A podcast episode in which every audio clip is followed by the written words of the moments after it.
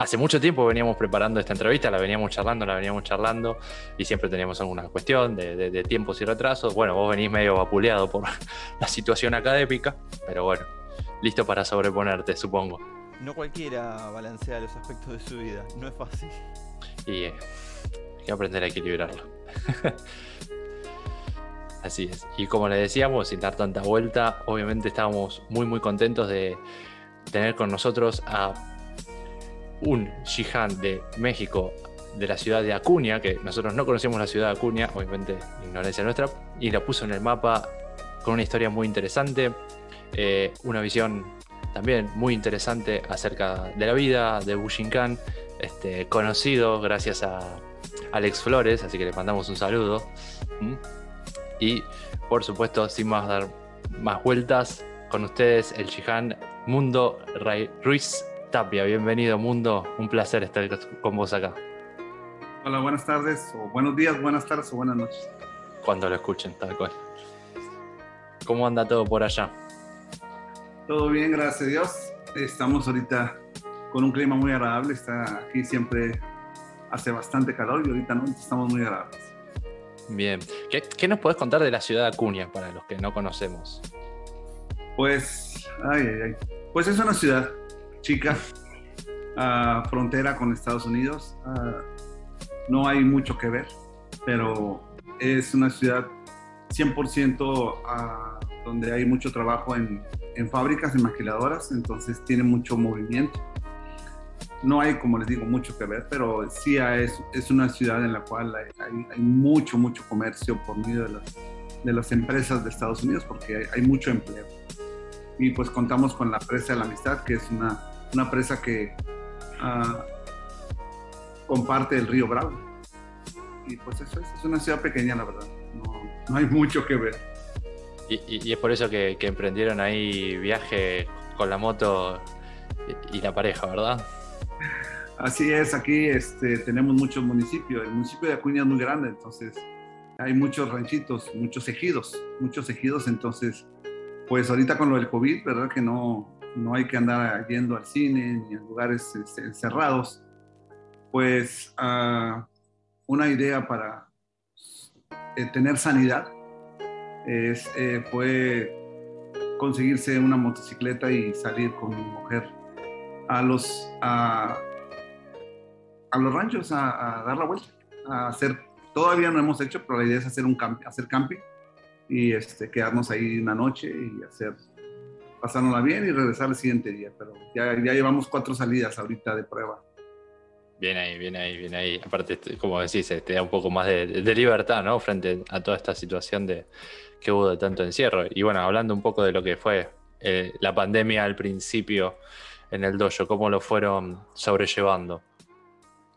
Bueno, aquí, pues este es mi dojo. Este está en, la planta alta de, la casa. Entonces, ah, yo realmente tengo pocos alumnos. Entonces, ah, tengo por ahí amigos. Eso sí, tengo muchos amigos. Y tengo pocos alumnos, entonces nos juntamos eh, nos empezamos a juntar vía Zoom. Eh, por ahí hay mucha gente que no está de acuerdo con las clases en Zoom porque pues el mundo se, se comunica a través de la presencia, ¿no? de la práctica y en el tatami. Pero, pero, de lo, de lo, de lo malo, pues, lo bueno es, es mantenernos conectados. Eh, no solo literalmente conectados en línea, ¿no? pero este, no solo a eso, sino conectados en el entrenamiento, eh, que nuestra mente esté pensando eh, budo, que nuestro corazón esté sintiendo el budo y que estemos hablando el budo. Entonces, este, no porque no podamos entrenar físicamente, eh, debamos de alejarnos. Entonces, las clases en Zoom fue una muy buena opción para mantenernos literalmente conectados y empezar a hablar, empezar a a estudiar y a utilizar lo que todo practicante debe de estar haciendo para apoyar más su entrenamiento, que es la práctica personal. Eh, eh, las clases de Zoom es como si fuera una clase de práctica personal, donde tú, te, tú cuidas tu biomecánica de movimiento, estudias las formas y estudias tu orientación, estudias tu biomecánica de movimiento. Qué, qué postura, qué tanto bajas, cómo te alineas tu punta, tus rodillas, tu camae. Y es una muy buena oportunidad de estudiar personalmente junto con otros que están haciendo su estudio personal, porque no puedes, no puedes ensayar técnicas precisas con como se debe de hacer con un, con un uke o con un compañero, pero sí puedes estudiar personalmente tu alineación, uh, cómo me acomodo, cómo estoy, mi cadera, dónde está, qué traslado primero. Entonces, es, es, sí es muy interesante estudiar de esa manera. No es lo más óptimo, pero sí a partir de que empezó la pandemia, ahorita ya llevamos casi dos, dos años entrenando, entrenando en, en, línea. Y aparte tiene muy, una de las cosas virtuosas es esto, ¿no? Que es como un espejo la cámara también, uno se puede ver, ¿no? Además de que esté ahí el instructor o el compañero corrigiéndote, está, la, la, imagen ahí de vuelta. Esa, esa imagen no miente si uno está bien parado o mal parado. Así es, ¿no? Y aparte, te digo, es, es la, la, idea es el, es el, estudio personal. O sea, mm. a veces de repente vamos a, vamos a que nos den de comer, ¿no? vamos al dojo a que nos den de comer, en la boquita, por favor. Entonces de repente se nos olvida que el, el entrenamiento es asunto personal. Es asunto personal no vas a agradar al maestro, no vas a lucirte con el maestro, no vas a sociabilizar con la chica y el chico. Todas esas son partes inherentes al entrenamiento que cada quien las puede escoger. Pero en realidad el entrenamiento es personal. Uno va a entrenar para aprender. Uno va al dojo para aprender. Entonces, eh, a través del Zoom, eso fue lo que hicimos. O sea, cada quien hágase responsable de lo que está haciendo y yo soy docente, como, como creo que tú también eres docente, entonces me gusta mucho la docencia. La docencia es eh, la capacidad o, eh, eh el, o, el, arte de uh, buscar maneras que las personas aprendan. No quiere decir que, que seamos buenos, solo quiere decir que estudiamos los métodos para que la persona o el alumno entienda un poco mejor o se le facilite aprender. Entonces, yo soy docente de educación física, entonces me, me entusiasma mucho buscar maneras de que el alumno aprenda. Hace rato platicábamos de la enseñanza alumno-maestro, ¿no? Y mm. pues los que somos instructores o profesores, de repente por ahí en algunas personas se, se, se sienten un poco incómodos cuando usamos la palabra maestros, porque la, la llevan hacia el, hacia el concepto japonés o asiático del maestro. Eh, no es eso. Cuando yo diga maestro no me refiero a eso, me refiero a la palabra en sí, de maestro. Yo soy maestro de educación física, no que sea un máster, ¿verdad? O toda una eminencia. Entonces, los alumnos son responsabilidad de los maestros. Mm. Entonces, tenemos que buscar maneras de que el alumno no se sienta solo, de que el alumno esté conectado y que el alumno también le ayude al maestro a mejorar. Es una relación simbiótica. Entonces, uh, a través de estas clases, pues todos estábamos entrenando. La excusa mm. era que yo les iba a enseñar, pero en realidad, pues todos estábamos entrenando y aprendiendo, ¿no? Exacto. Yo siempre digo una frase que por ahí ya la dije por acá o la, la, la repito un, mil, y un millón de veces, que es cierto que quien enseña aprende dos veces también, ¿no? Esa es una gran ventaja, ¿no? De, de tener un grupo a cargo. Y tal cual como decís, no siempre el título de maestro significa que uno tenga la maestría en el arte, sino que uno siempre sigue siendo practicante, a final de cuentas. Oh, sí, sí, sí. Alumno permanente, ¿no? De las artes de la Bujinkan. Es muy importante que no se nos olvide eso. Uh, de hecho, mm, no se enseña, sino se comparte. Entonces, uh, y no enseño porque sea bueno, enseño porque quiero aprender. El alumno es, es un eh, crecimiento compartido. El, si el maestro no entrena, si el maestro no estudia, si el maestro no tiene a su maestro, pues entonces es toda una deidad, ¿no? Por ahí tenemos varias, por ahí tenemos varias, ¿no? En el mundo. hay, señores feudales y hay deidades que pues son intocables y no tienen errores, ¿no? Entonces a sí, de ellos sí pues hay que ir a aprender de ellos. Pero los que no somos ese tipo de personas, pues somos alumnos. Y por fortuna o por desgracia, algo que me dijo mi maestro Nagata es que siempre, siempre que eres un instructor, por más bien que enseñes, que no se te olvide que también enseñas tus malos años. Entonces, eso es algo que, pues de eso se trata. Enseño no porque sea bueno, enseño porque quiero compartir de la mejor manera que yo pueda lo que estoy aprendiendo de mis maestros. Y a través de mi enseñanza me voy a dar cuenta de mis errores, ¿no? ¿No, se han dado, ¿No les ha pasado que de repente, hey, así no es la defensa? Y lo pues es que así me lo enseñó, ups. Entonces de repente el, eh, es como los niños, ¿no? Los niños hacen lo que los adultos hacen. Entonces nuestros alumnos, los alumnos son un reflejo del maestro. Es, es una ley que he aprendido en mi docencia de la educación física. Y en el dojo es lo mismo. El alumno es un reflejo del maestro. Entonces, de repente, por ahí, si está empinado y miras al otro alumno y también está empinado y todos los alumnos están empinados, quiere decir que eh, no has corregido ese error o ellos te están copiando a ti. Entonces, de repente, el, ser instructor no es, es, todo una, un proceso de dual. Tanto aprende el alumno como aprende el maestro, ¿no? a corregirse y a, y ayudarse a crecer. ¿no? no hay dojo sin alumnos y no hay no hay dojo sin maestro. Entonces, es una relación simbiótica, ¿no? Mm. Y, hablando de maestros, eh, ¿cómo, ¿cómo, llegaste a tu maestro? Bueno, este, en el 86 yo me titulé como profesor de educación física. Y luego luego encontré trabajo, entonces me vine a Ciudad Acuña a trabajar. Este, yo para ese entonces ya entrenaba Shotokan Karate. y, con el, mi maestro era el inspector de educación física de aquí de esta región, que fue mi maestro de educación física durante la primaria y durante la secundaria, que fue el que me inspiró a ser maestro física. Entonces, por él yo quise estudiar educación física. Entonces, aparte, él, él era maestro de Shotokan Karate. Y cuando regreso a Ciudad Acuña, yo ya tenía, siempre tenido una relación con él. Fuera, es, uno de mis, es uno de mis padres, por así decirlo.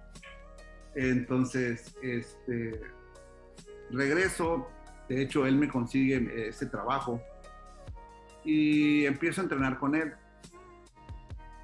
Él ya entrenaba con el maestro Joseph Adrians de aquí de Del Río, que es, fue mi primer maestro de Bujinkan. Entonces, él este, al final de las clases me decía, quédate mundo, ¿para que ¿Te puedes quedar? Sí, me puedo quedar. Y luego me decía, a ver, tírame. Ya le tiraba y pum, pum, pum, pum. Ahora agárrame, pum, pum, pum, pum. Y así me traía para arriba y para abajo. Muchas gracias, ya nos íbamos. Y así fue un buen tiempo, ¿no? De su Costal, ¿no? que hasta que lo, eh, pero él era, él, él, era, él, él, era muy compartido, entonces este, él hacía una y luego me permitía a mí hacer una repetición de lo que él hacía. Y él me decía, ayúdame a entrenar lo que estoy entrenando con mi maestro. Ah, claro. Entonces llegó un momento en que yo le dije, oiga maestro, yo quiero aprender lo que se está aprendiendo eh, con su maestro, ¿Puede, me, puede, ¿me puede llevar? Dijo, sí, claro. Y me llevó aquí a nosotros, mi ciudad es una ciudad, como les digo, pequeña, pero es frontera con Del Río, Texas, donde vive mi maestro. Y me llevó con él y desde ahí, por medio de, de su, de su apoyo, yo entré al dojo de Sensei Joseph y a partir de ahí empecé en, en, el 89. En 1989 empecé a entrenar con Sensei Joseph. Hace casi 30 y pico de años. Hace varias lunas. Varias lunas. Pasó mucha agua bajo el puente. No, tenemos, en tanto detalle por ahí. ¿Fue difícil el pasaje de, de karate a Bushinkan? ¿Perdón? Si fue eh, difícil el pasaje entre las dos disciplinas. Difícil sí, pero no porque... No, no en el sentido difícil de que se me haya complicado, pero sí se me complicó en el sentido de que karate, nosotros hacíamos Shotokan karate pero el combate era, era de full contact, o sea, era noquear, era en ring, peleábamos en ring. Entonces aprendíamos técnicas de karate, pero a la hora de los trancazos, o sea, era, era noquear, ¿me entiendes? Con los pies, codos, rodillas. Entonces estábamos acostumbrados a los golpes. Y aún así el, el karate es, es, muy cuadrado, ¿no? Es muy rígido, es muy lineal. Entonces a eso me refiero muchísimo. A, cuando, cuando entreno con Sensei Joseph, este, pues yo siento que toda mi habilidad de golpeo y de soportar y de noquear y todo lo que quieras, pues ahí me iban a quebrar, ahí me iban a dislocar, ahí me iban a desgarrar, o sea, era muy doloroso. Y mira que estábamos acostumbrados a caso. Entonces, eso me encantó a mí.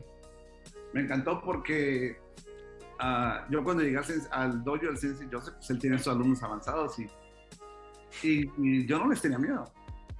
O sea, a mí me gustan los trancas.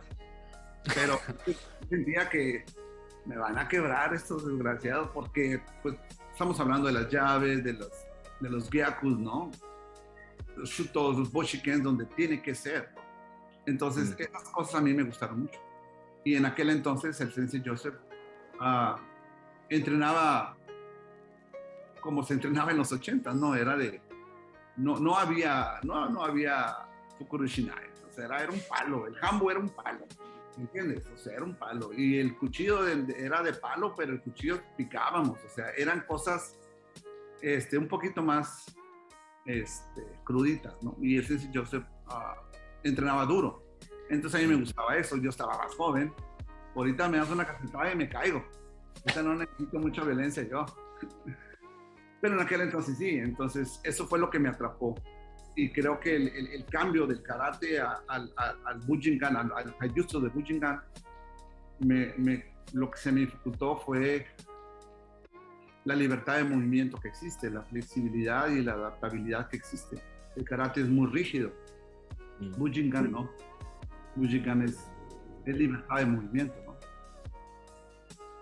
Y ahora que lo nombraste un poco, eh, ese Bujinkan de los 80, eh, ¿Cuánta diferencia hay, además de, obviamente, por ahí un poco más de cuidados, por ejemplo, con respecto a las armas, como decías, que alguna que otra está colchonada, pero vos crees que hay como una tendencia que fue cambiando, eh, o que es de algunos lugares en particular? ¿O, cómo ves todo ese periodo, todo ese lapso de, lo que fue Bushinkan en sus comienzos a, lo que es el día de hoy? Pues es que Bushinkan es Hatsumi Sensei.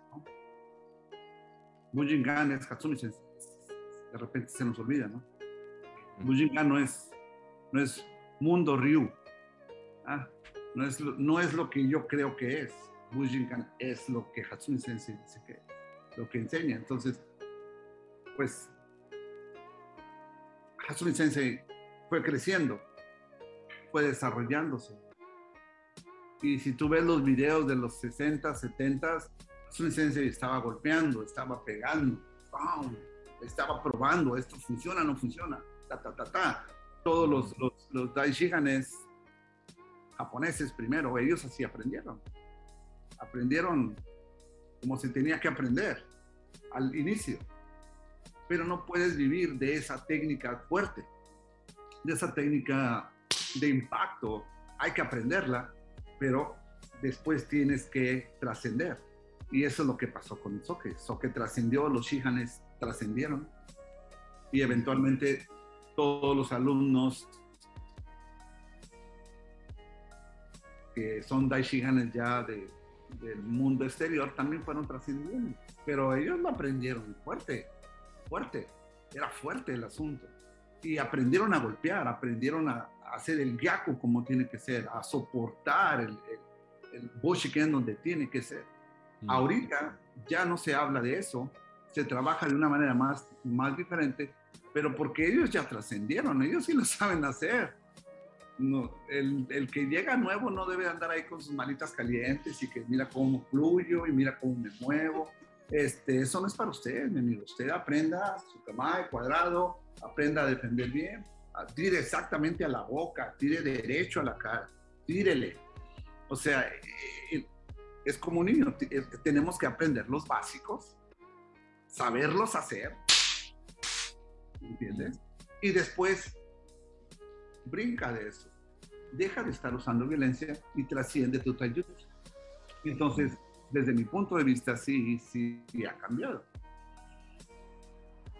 Hay que escucharlos, ok, y ha cambiado, ha cambiado. Gato Sensei es un ejemplo claro también. Gato Sensei, todo el mundo le tenía miedo, ¿no? Porque era, era un señor tigre de pie, ¿no? O sea, fuerte, duro. Y ahorita, si entrenas con Agato, es, no lo sientes, no lo sientes. Es, es tan suave, es tan, no sé por qué, ¿verdad? Pero pues por algo le dieron el, el soque, ¿no? De Shinden Fudori, natural, ¿no? Natural. Entonces, todos, todos han, han, trascendido y creo que todos debemos de trascender también, pero mm, debemos de trascender acorde a nuestro tiempo y forma. ¿Sí me explico? Sí, sí, sin, sin saltear etapas, digamos. Que, porque lo que haga Hatsumi Sensei en esta actualidad no significa que nosotros tengamos que negar eh, los videos antiguos, los libros antiguos, la, práctica también, no antigua, digamos, la que tendría que ser en determinadas edades o, eh, etapas de entrenamiento. Así es, ¿no? Y eso está, en el, eso está, eso está claro en, el desarrollo de, de, los maestros que nosotros respetamos, ¿no? Ah, todos ellos se saben las catas, pero ya no te, ellos ya no hacen cata, hacen la cata para nosotros. Pero ellos nos hacen kata. ¿Por qué? Porque el soque eh, es lo que quiere, que nos alejemos del kata. Pero si no nos sabemos la kata, ¿por qué ¿De dónde te vas a alejar? Yo les digo a mis alumnos, a ver, suelta el celular, pero no lo traigo. Por eso, entonces, ¿cómo lo puedes soltar? Tenemos que tener primero algo para poderlo soltar. Entonces, pues todavía estamos en el proceso de soltar. Pero se ha cambiado se ha cambiado. Y, vos creerías que como que faltaría como tener ese criterio, ¿no? De no, no, nos olvidemos de lo que fue al principio. volvamos a un poquito a eso eh, y después ir a buscarlo, esa trascendencia. Yo creo que sí, pero respeto el punto de vista de cada quien. Este, creo que cada, cada maestro cada instructor, cada Daishihan, Shihan o como quieras, dependiendo de los niveles, tenemos un grado de maduración, tenemos un criterio. Yo siento en lo personal, es algo muy personal. De hecho, todo lo que digas es mi culpa. Este, pues siento que cada uno tenemos que, tenemos tanto la libertad como la responsabilidad de seguir a nuestros maestros o de crear nuestra propia idea falsa y seguir una línea o simplemente enseñar, como te dije, mundo Ryu, ¿no? Por ahí. Mm.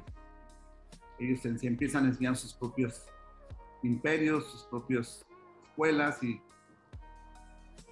eh, o sea, yo no soy quien para decir nada de eso, nada más.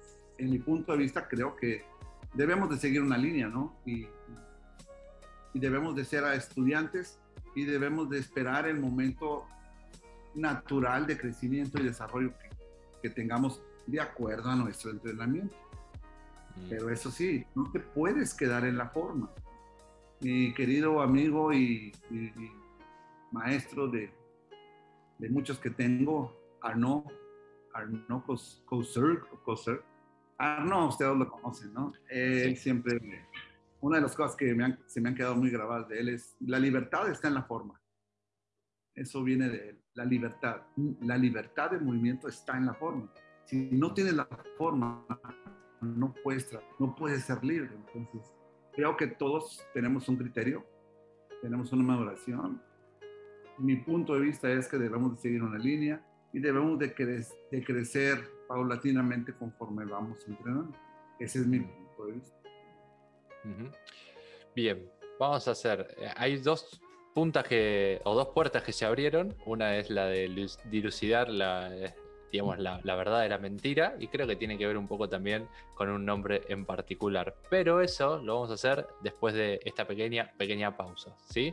Ahí estamos y dejamos la pregunta ahí en el aire eh, que habíamos hablado de esto de discernir entre la verdad y la mentira, tratar de no caer en las ilusiones y creo que un poco tiene que ver con el nombre de tu dojo. ¿Es verdad, Mundo? Si es, Javi. Este, a mí me llamó mucho la atención el concepto del Kyojitsu Tenkan-ho. Este,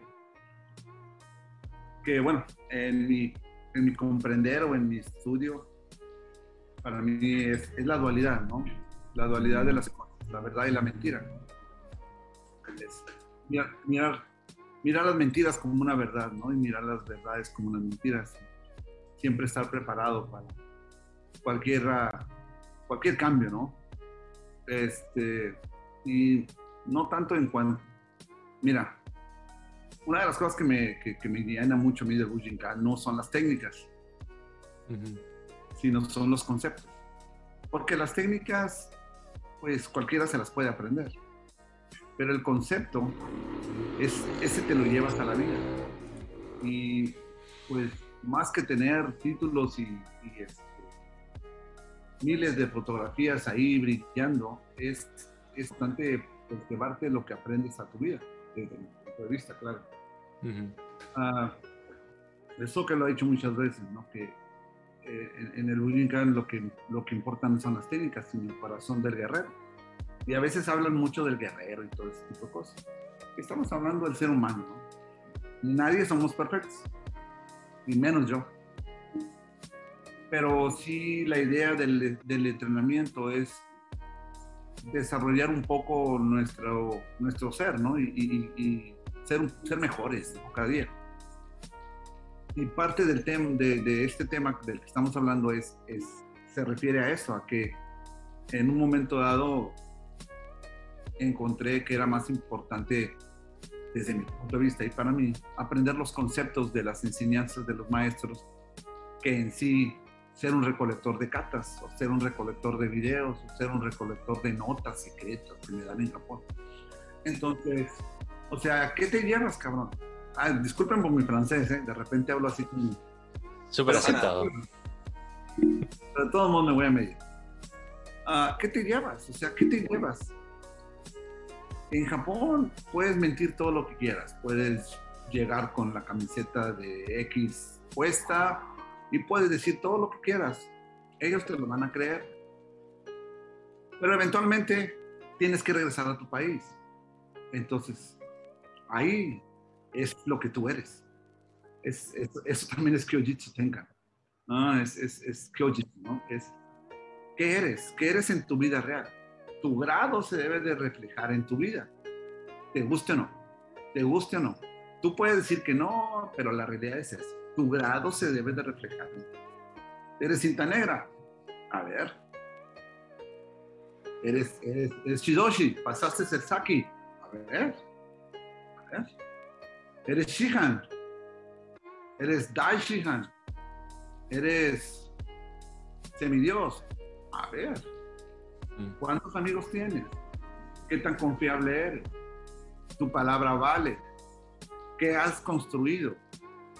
¿Qué, está detrás de ti? ¿Está la imagen de tus maestros o solo estás tú brillando? Es, es, esos, nos engañamos mucho, Y eso es normal, somos seres humanos. Entonces, me llamó mucho la atención del estudio de la verdad y la mentira. La verdad y la mentira. Eh, las dualidades, ¿no? A mí me gustan mucho las dualidades. Día, noche, flaco, gordo, alto, chaparro, bueno, malo. Es, es, es lo mismo que el yin y el yang. El in, yo, en japonés, ¿no? Ninguno se sobrepone sobre el otro, se complementan. Eso es lo que me llama mucho la atención de la idea del Kyojitsu. mirar la verdad como una mentira y la mentira como una verdad. Me llama mucho la atención ese estudio, el, el, el, dar, eh, la palabra correcta es dar el beneficio de la duda, ¿no? Eso es Kyojitsu. Siempre, siempre no juzgues solo por lo que dicen, no juzgues a la persona solo por lo que ves. Son las acciones al final de cuentas. Al final de cuentas las acciones van a hablar por nosotros y hablan, aunque uno no quiera. Esas van dejando nuestro, nuestro andar. Entonces podré ir a andar vestido de tal manera, podré decir, por eso les decía, podré tomarme fotos allá en Japón, todas las que tú quieras, pero la realidad es que tú eres lo, es lo que eres ahí en tu, en tu país, ¿no? y todos lo saben y esto eventualmente llega a Japón. Entonces, me llama mucho la atención la, el estudio de, de, la dualidad de las cosas. Y, y ahorita hablaste de algo del engaño, ¿no? El engaño no, no, es no en el sentido de engañar a los demás, sino el peligro que existe, ¿no? de, que nos engañamos a nosotros mismos, especialmente los que somos maestros. ¿Verdad? Los que somos maestros, de repente nos creemos nuestras propias mentiras. Y tenemos que tener cuidado. Tenemos que tener cuidado, porque nos las creemos y empezamos a enseñar mentiras. Hasta que la vida nos dice sorpresa. Entonces, ese es el estudio. El estudio es constante y no, no, no, nunca termina, ¿no? Mm. Y ahí está otra dualidad, ¿no? De esto de ser maestro, pero a la vez estudiante, como veníamos hablando también. Y, quizás otra dualidad también de lo que hablábamos es el, este, el pasado y, el presente o el futuro quizás también, ¿no? De cómo se va eh, chocando uno con el otro. De hecho, de hecho, en lo personal, yo aprendí en Japón, eh, pasado es presente, pasado, presente, futuro. No, no en tres etapas, etapas, sino en dos. O sea, nuestro presente dicta nuestro pasado. Sea, es bien importante el presente. Lo que yo diga y haga ahorita va a dictar mi pasado, lo va a escribir. Entonces es bien importante mi conducta, es bien importante mi, mi actuar. Es, es, no lo puedo borrar aunque ya pasó, ya no se puede borrar. Como también el presente, el presente, lo que yo haga y diga, o lo que no haga, o lo que no diga, me va a abrir las puertas en el futuro. Entonces, el presente es ahora. ¿Qué es más importante? ¿El pasado? ¿Vivir añorando lo que antes tuviste? ¿Qué es más importante? ¿El futuro? Ay, virgencita, ¿qué va a pasar? No, yo creo que sí, ya me vi, ya me vi. Es ahorita. Concéntrate en el hoy, en el hoy tomando en cuenta que lo que vivas hoy, lo que digas hoy, es como viene el puño. Ok, es ahorita. Si no te quitas, te va a pegar. Y ya pasó. Ahí está el chichón, ahí está el moretón, ya pasó, déjalo. Mm. y si te quitaste, el presente te va a brindar un futuro muy bueno. Entonces, presente, pasado, presente, futuro. Así es como lo aprendí hablando otra vez del que hoy es Jitsu, de las dualidades, ¿no? de las falsos y, falsedad y, verdad. Mm. Otra pregunta que, que, me surge es también, ¿no? Eh, hablando de esto de, cruzar lados, eh, entrenar eh, con Joseph implicaba estar todo el tiempo, ir de un país al otro. no sé cómo, cómo hacían con el tema de idioma, si hablaban mucho en inglés, mucho en español, si había una mezcla, o cómo, o sea, cómo, cómo se vive ese tipo de, entrenamiento, ¿no? De tener que cruzar hacia un país y hacia el otro este, en busca de la práctica, más allá también de las veces que has ido a Japón. Bueno, con mi maestro, este, pues él daba las clases de seis y media a ocho y media, martes, jueves y domingos. Eh, entonces, creo que el domingo era la mañana. Ya ahorita ya no da los domingos, pero antes era así, martes, jueves y domingos. Entonces, ah, en aquellos tiempos, cuando yo empecé a entrenar con él, pues yo todavía era un, poco más joven, un poco más joven. No tenía carro, entonces andaba en bicicleta y ya trabajaba yo como un profesor de educación física, entonces ya te has de imaginar, o sea, trabajaba desde las 8 de la mañana a la una, es un turno de escuela, son cinco horas. Luego salía y a la una y media me iba a otra escuela y salía hasta las seis. Y todo el rato parado. Tú trabajas, no sé cómo trabajen allá en, en Argentina, pero aquí son horas de 50 minutos. Y son, pues es afuera. Yo trabajo en escuelas públicas, entonces no tenemos gimnasio cerrado, ni cosas bonitas, en la cancha y en el sol, en el aire, en la sombrita, y buscando y trabajando con, con 40, 30 niños frescos. Se acaban los 50 minutos, sí, son pilitas, ¿no? Se acaban, se acaban los, los 50 minutos y vas por otro grupo, están frescos.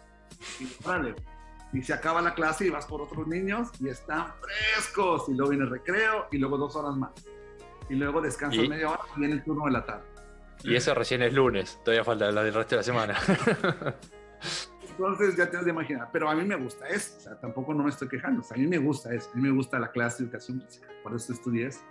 Entonces, pero si es físicamente es agotador, tienes que aprender a absorber la energía de los niños, por así decirlo, ¿no? O sea, es, es como cuando vas con una gente alegre, ¿no? Cuando estás, cuando estás con gente alegre, no es que seas el gran maestro que absorbe energías, es simplemente como seres humanos, como seres humanos, sí, sí, acá haciéndole, no, es algo natural.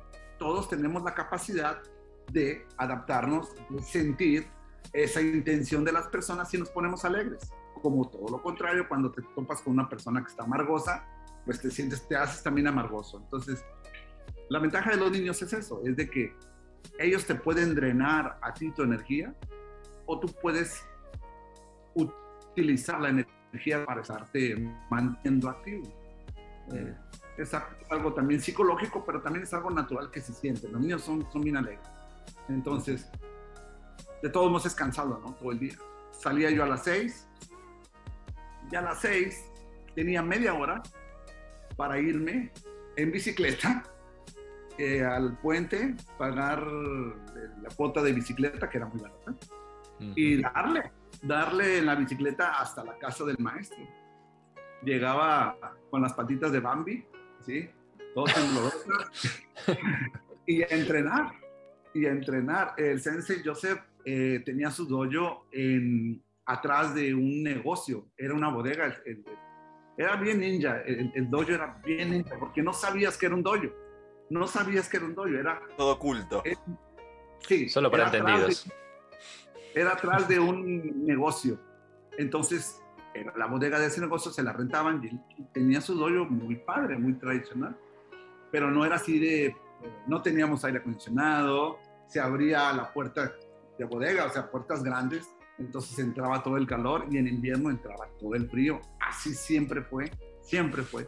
Entonces, eso era, era llegar con las patitas de Bambi, ponerte a entrenar dos horas pero el maestro Joseph ya tenía una o dos horas antes de estar él entrenando. Yo llegaba y él estaba ya sudando, donde había estado entrenando él solo, lo que hablábamos del solo training, ¿verdad? Si de repente uso, uso palabras en inglés, no es que sea pocho, es que eh, vivo en una frontera y este, es, es clásico hablar inglés, es muy necesario. Entonces el maestro Joseph, aparte de ser un güero, pelirrojo y gringo, gringo, gringo, por dentro él es un cubano, puertorriqueño, mexicano. Él tiene toda la salsa dentro. Es, es en serio. Él habla español, clarito como el agua, este, y él vivió, su papá trabajaba para el gobierno y, y hacían puentes. Entonces, él vivió desde chiquito en, Cuba, en Puerto Rico, andu- a- lo trajeron por toda América Latina, aquí en México. De hecho, el Sensei Joseph conoce México mejor que yo. Y, y, pues ya ni modo, da vergüenza, pero pues ni modo. Pero su vida fue así, su vida fue así, él le tocó la situación ahí en Cuba, entonces, este, cuando voy a su dojo, pues él habla español. Pero, obvio, él tenía puros alumnos americanos y las clases las daba en inglés, entonces tienes que aprender inglés. Yo ya sabía inglés, pero con él, con la práctica, el estar hablando, eh, yo lo desarrollé bastante y es muy natural para mí hablar inglés. De hecho, me critican mucho mis amigos de Latinoamérica que dicen, ¿por qué escribo en inglés? Pues porque todos mis amigos, la mayoría, ahorita ya no, ya tengo más de otras partes, pero en aquel entonces todos eran de Texas. Todos eran de Texas. Eran, eran gringos, eran negros, eran, eran gente rica, gente pobre, eran latinos, eran, eran soldados, militares, hillbillies que le llaman, ¿no? O sea, sureños, Mm. Pero todo ubicado ahí. todo ahí, y, lo- nada más yo de frijolito negro ahí. Pero pues, a mí no me importaba eso. Entonces, con Ceci Joseph era en inglés, las clases eran en inglés y pues había que entrenar, y era duro, era entrenamiento duro, era entrenamiento fuerte. y- Pues no sé, Eso es. Esa es mi verdad. Esa es mi verdad. y, hablando un poquito de Joseph, eh, un pantallazo o un pequeño resumen de cómo él está, entra en Pushinkan o cómo comienza él. Ahí está, lo vemos en la foto. Ese es el doyo de mi maestro ahora, que está arriba de su casa. Sensei Joseph, uh, Joseph empezó en los 80s. Uh, él, él entrenaba Yukaido, Yukaido, Yukaido creo que se llamaba, el arte. Este, pero le llamó la cuando vino el Ninja Boom, a él le llama la atención eh, con Stephen Hayes. Él empezó a manejar hasta Ohio, iba a entrenar un fin de semana y regresaba manejando. Él era ha tenido muchos empleos, pero este, trabajo de policía. Yo cuando lo conocí, él trabajaba en una empresa que hacían eh, cosas de cuero como monturas y todo. Eh, de hecho, ah, unas estrellas que todavía tengo yo son, son de las que él hizo de piel. Pero él, él, él conoce a Stephen Hayes en Ohio y se fue a entrenar allá junto con, con Bud Monstrum. Eh, eventualmente uh, cuando se separa Bud Manson de, de Stephen Hayes, eh, Sensei Joseph se queda con Bud. Bud vivía en, Atlanta. Entonces empieza a venir Bud Manson a, a, Texas cada año. Ahorita Bud vive aquí en, en Fort Worth, Texas. Vive aquí cerquitas, unas siete horas del río. Entonces, este, pero antes vivía en Atlanta y, venía, venía a Texas, venía a, a Austin, venía a Austin, ¿a dónde venía? Y pues íbamos para allá, íbamos a entrenar con él cada vez que venía. Y ese fue su entrenamiento, entrenar con, con Bud. Eh, formó parte de, su, de sus alumnos. Este, y en el 2000, en el 2000, él va a Japón por primera vez, se queda, creo que se quedó dos meses o tres meses, la verdad no me acuerdo si fueron dos o tres. Él, él, tenía un alumno que se llama, bueno, tiene un alumno que se llama Bob. Él, él, él eh, es eh, enfermero quirúrgico, creo, es especialista en el ejército y, lo mandaron para, para Japón, al maldito. Y este, pues bien padre, o sea, de aquí desde del río, él se fue y se quedó ahí en Japón. Estuvo como 18 años. Ahora que mencionaste lo del tema de Japón, fueron tus viajes a Japón? ¿Cuándo fue el primero que hiciste? ¿El mío? Sí. Fue un año después de que el Sensei Joseph fue. El Sensei Joseph fue en el 2000 y cuando se iba a ir me dijo, Mundo, tú tienes que ir el próximo año. Y yo le dije, ¿Ah, sí, sí, Sensei. Pero por dentro digo, ah, está loco. ¿Cómo cree que yo voy a ir? Pues soy mexicano, gano en pesos. ¿Cómo voy a ir a Japón? Eh, de repente los mexicanos tenemos el cerebro un poquito pensamos que no podemos más, ¿no? Al menos yo así era. Entonces, pero pues el sensei, pues es mi maestro y no le dices que no, ¿verdad? Entonces, ok, sensei, y pues yo la verdad no, no la verdad no, no, no quise ofender a mi maestro, me callé, le dije que sí, pero nunca creí que pude haber, que podía ir, entonces, pues él era en serio, entonces él me siguió insistiendo, él me siguió insistiendo y me dijo, mira, para tal fecha nos vamos a ir a Japón ándale, pues. Este, no había manera de decir que no. Pues no, no. A, tu maestro no le puedes decir que no. Entonces, y menos estudiando ninjutsu, ¿no? Ninjutsu, el arte de perseverar, ¿no? Ninjutsu, el arte de perseverar. ¿Cómo, vas a estar con que no puedes? Eh, estás en contra de lo que estás aprendiendo. Entonces, ah, pues junté dinero, junté dinero, empecé a juntar dinero, pedí préstamos y me aventé una deuda y, y nos fuimos en el 2001. En el 2001. Curiosamente, nos fuimos en noviembre para el Daicomio, porque a mi maestro le gustaba ir en Daicomio, ¿sabes? Entonces, este, mi primer viaje, pues fue en el 2001, despuésito de, de septiembre 11, ¿no? Cuando habían caído las Torres Gemelas y luego me tocó a mí ir en noviembre. Ya te has de imaginar, ¿no? De Tito y, y este, siempre fui el, el, el, el- el- la búsqueda aleatoria. A mí siempre me tocaba hacer el... el- al que, sí, Al que A palpaba. me pasó. sí, A mí la- me pasó. Obviamente, venga para acá. A mí, me, a mí me agarraban en San Antonio, en Houston, eh, porque íbamos de San Antonio, de San Antonio a Houston y luego creo que de Houston era ya para Japón y en, otros viajes era, era eh, a Sa- San Francisco, creo. Pero este, siempre me tocó la, la búsqueda aleatoria, entonces, pero pues no traemos nada que nos iban a encontrar, ¿verdad? Traíamos hambre, lo que traíamos. Entonces, y una lata de frijoles. Y, este, Y el gui y el traje, nada más. sí, sí, sí. Y este, de hecho, yo no llevaba maletas, ¿eh? yo llevaba eh, bolsas, bolsas a- así como de estas. mira. Claro. La- las de entrenamiento, digamos, los bolsos deportivos. Sí, sí, sí, ni siquiera maletas tenía yo en mi primer viaje. Y bueno, mi primer viaje fue precisamente también para presentar el Golden. Esa era otra de las cosas que era un poquito, este, pues cero presión, ¿verdad? Pero es tu primer viaje a Japón y vas a presentar el Golden. Y obvio, pues la familia, los alumnos, yo ya daba clases, entonces todo el mundo sabía que iba a presentar el saque, ¿no? Sentía la, la presión en el aire, ¿no?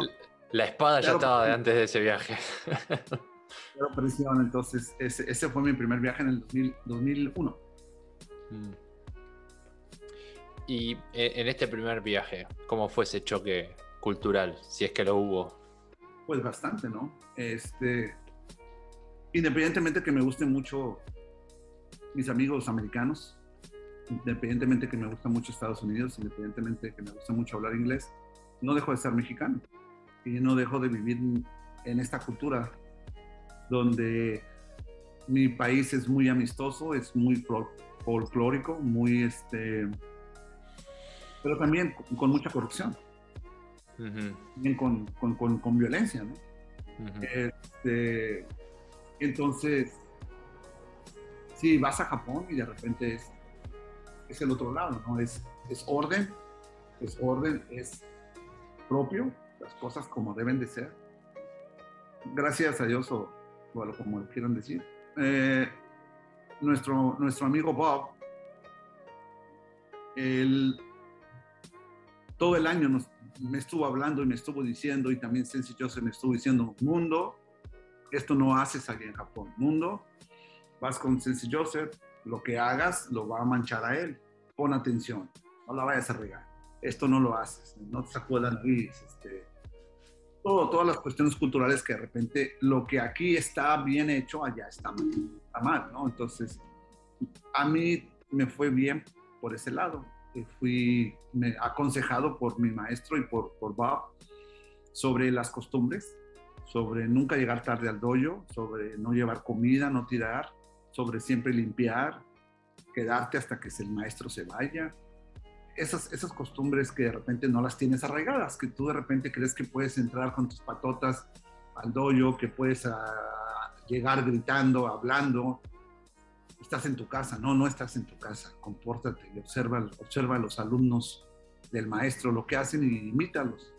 Entonces, este, sí fue un show bastante fuerte en el sentido, te digo, pues lo que todos conocemos de Japón, ¿no? Que dejas las cosas y no se las roban, ahí están, ahí están. Y tú, pero ¿cómo? Allá en mi, país ya, ya se lo hubieran llevado, entonces... Y sin haberla soltado antes, quizás. Claro. Exacto, exacto. Entonces el show del, del, del orden, eh, eh, el orden. A mí me gusta mucho el orden por, por el lado de mi mamá. Mi mamá fue una maestra, entonces, ah, de primaria, fue directora, entonces siempre nos enseñó el orden. Mm. Mi maestro, Joseph, él es orden, él es orden. Entonces, me gustó mucho, eso me gustó mucho. Pero sí, de- definitivamente el shock de, la cultura, ¿no?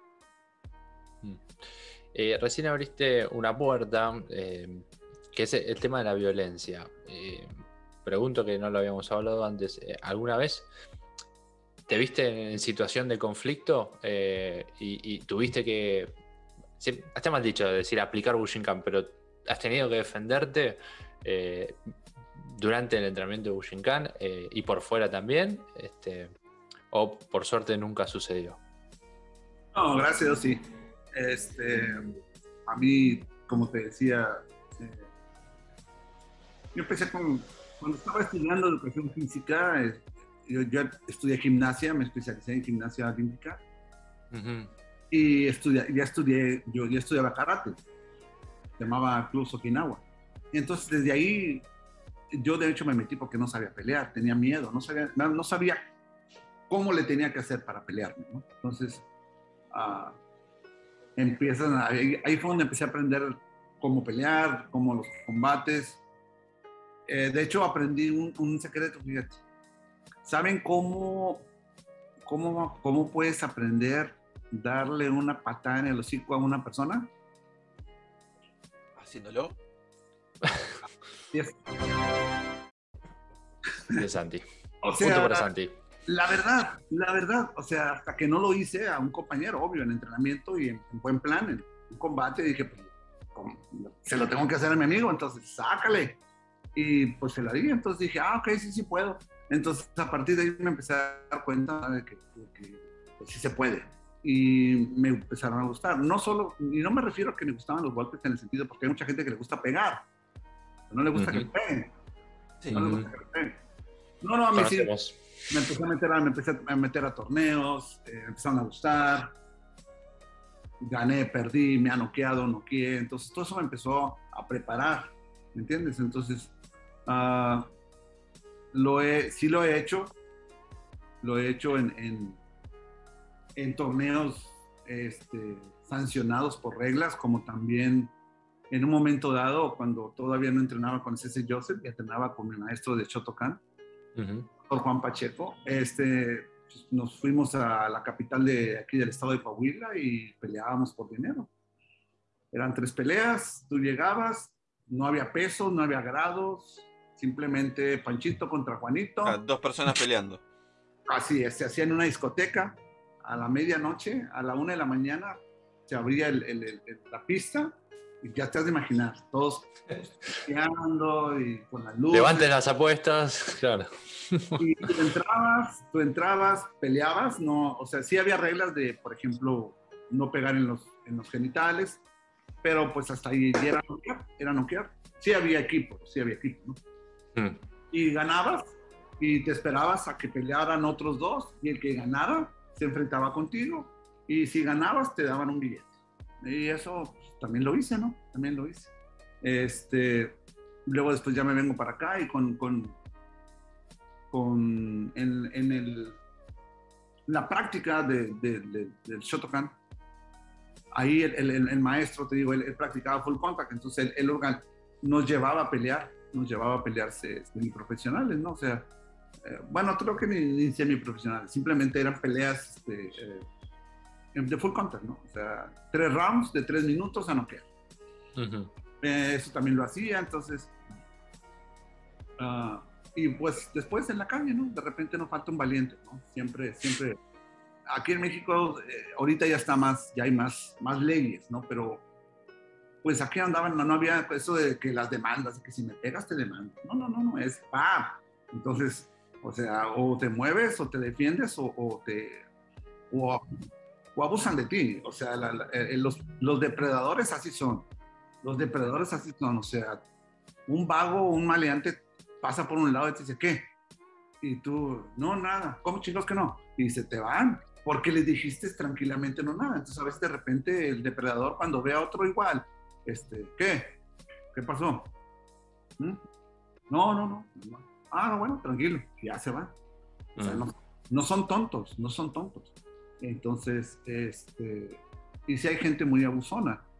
A veces tiene mucho que ver con la educación y también tiene mucho que ver con la situación del país. Entonces, si no tienes trabajo y no tienes educación y tomas y traes problemas, necesitas dinero, la gente necesita sacar esa agresión y, y no estoy diciendo que es justo, pero es muy, es muy común que te tope ese tipo de gente. ¿no? no tiene educación, no tiene dinero, tiene problemas y anda buscando con quién desquitarse. Mm. Uno, no, discúlpame, yo no voy a hacer tu, tu paño de lágrimas, tu costal, ¿verdad? Discúlpame, pero... Y los tiene uno que poner en su lugar. Ujú. Ahora ya hay más leyes, ¿no? Ahora ya hay más leyes. Pero sí, antes, cuando yo era joven, sí las cosas eran más diferentes. ¿no? Sí, de repente te decían, ¿sabes qué? Vamos para, vente, vamos acá ahorita, vamos a hablar. Y eh, ponte el tiro, ¿no? Es- eran, eran las situaciones donde, donde te das cuenta que el, el combate es rápido. El combate rápido, no es como lo crees en tu mente, no es como lo pintan en las películas, ni tampoco no tiene nada que ver como lo, lo entrenas en el dojo. Es El una, combate es una dinámica distinta. la- es una dinámica distinta a lo que es un entrenamiento, un combate con un compañero o con alguien que te quiere matar. es, es rápido, es rápido y es sucio. Eh, y ahí disculpen, pero no, no hay compasión, no debe de haber compasión. Debe de haber seguridad, debe haber acción, debe de tener conciencia que vives en una comunidad y todo lo que hagas lo vas a pagar. Pero hay situaciones donde la ley no está presente y si tú no tienes el actuar, pues vas a pagar tú con tu salud. Entonces, o con tus... Una vez eh, eh, yo estuve casado, yo estuve casado, ahorita gracias, ¿no? Vivamente con, con mi mujer, pero quiero dar este ejemplo. Íbamos saliendo de la casa de mi mamá y venía una persona en la noche por la banqueta y, le, y venía del lado de la otra persona con la que yo antes viví. Y yo vi que le iba a pegar en el pecho. Ya ves cómo de repente hay muchos vivillos que se le acercan a las mujeres y les pegan con sus brazos o sus hombros en sus pechos para hacer- tocárselos. Mm. Yo vi que le iba a pegar. Lo vi que venía derechito y le metí, le metí un Kudoken, ¿verdad? Es en diagonal. ¡Pam! Aquí así se lo di al cabrón. ¡Pam! Y se volteó todo. Seguimos caminando y yo me volteo. Y se enojó, ¿verdad? Pero le iba, le iba a pegar, o sea, venía con toda la intención. así. Entonces, este. Yo me volteé en aquellos entonces, en aquellos entonces. Ahorita ya no. En aquellos entonces siempre andábamos con, con una navaja o con cosas en el cuerpo. Luego, luego me voy, me llevo la mano a la cintura atrás, porque ahí les cargaba. ¡Pap! Y me le quedo paradito chimoji, parado. Él sí, no era tonto, ¿eh? Porque sí se dio cuenta y se enojó mucho, pero se dio cuenta y como no era tonto, no se quiso meter. Le siguió caminando. Ya yo, me, yo ya me metí a la casa. Pero fíjense lo que están las gentes, ¿verdad? Entonces, saliendo de la casa, él ya me estaba esperando con una navaja. Saliendo de la casa, ya me estaba esperando. Entonces, pues, hago a un lado a, a esta otra persona que antes yo vivía con ella. Y también saqué mi navaja y le dije, vámonos. Se la puse así, me la puse enfrente de la rodilla y dije, vámonos. Dale, te la voy, esta te la voy a encajar. Y la tuya te la voy a quitar y también te la voy a encajar. Dale. Y era en realidad nada más, gracias a Dios, no era una persona muy, muy mala. Realmente lo que quería era humillarme a mí. claro. Humillarme, exacto. Por eso sal- fue a conseguir una navaja y la sacó. Pero una persona que te quiere atacar de verdad no te amenaza. Entonces, eso fue lo que valió para mí. Y al final de cuentas le dio mucho coraje porque como no, no se atrevió a hacer nada y se fue, se fue muy enojado diciéndome de lo que me iba a morir. Y así, es, es, ese es el, es el problema a veces de, de, México, que hay gente que no tiene nada que perder. Y es donde tú tienes que tener un poco más de conciencia, porque no se trata de que es que tú no sabes quién soy yo. El- al otro no le importa, no tiene nada que perder. No tiene nada que perder. Y se va a ir, se te va a ir en, en- se te va a ir en, de frente, ¿no? Y, y, y que tener cuidado porque vivimos en un mundo de leyes y vivimos en un mundo ah, donde vivimos, convivimos con más gente. No podemos pensar que estamos en tiempos feudales. Y todo tiene una consecuencia. Todo tiene una consecuencia. Entonces, pero, pero, ¿hasta dónde tú vas a no generar violencia, pero vas a permitir que esa violencia te consuma? Entonces, creo que eso es parte del entrenamiento, es, es no, crear, no crear violencia, pero no permitir que la violencia nos consuma. La violencia de otros, ¿no? Eso creo que es importante. Y, esa- y ahí se abre una gran, gran puerta que podemos eh, ahora abrir después de, de- de esta pequeña pausa, ¿no? Que es esto, ¿no? Eh, la responsabilidad en la instrucción sobre lo que se enseña en el dojo y esta, estos planteos que suelen existir de eh, las situaciones reales, entre comillas, y entrenar en el dojo. Así que después de esta pequeña pausa de dos minutos, volvemos y seguimos escuchando más de la visión de Mundo Ruiz Tapia. Habíamos dejado la pregunta en el aire, más que una pregunta, una pregunta abierta, porque no, no, tiene mucha especificidad, sino esta, ¿no? De esta situación que a veces se nos plantea, tanto con nuestros propios estudiantes, con nuestros propios compañeros, y hasta con la gente que a veces nos ve practicar y nos pregunta, ¿y esto se puede aplicar en la vida real? En la vida real, ¿no? Como si el dojo no fuera la vida real. Este, y, digamos, qué responsabilidad conlleva, ¿no? También enseñar un arte marcial, ¿no? Ok, este, desde mi punto de vista, desde mi punto de vista es, hace rato al inicio de la plática te comenté que nuestros alumnos son nuestra responsabilidad. Entonces, debemos enseñar de la mejor manera que podamos, siempre.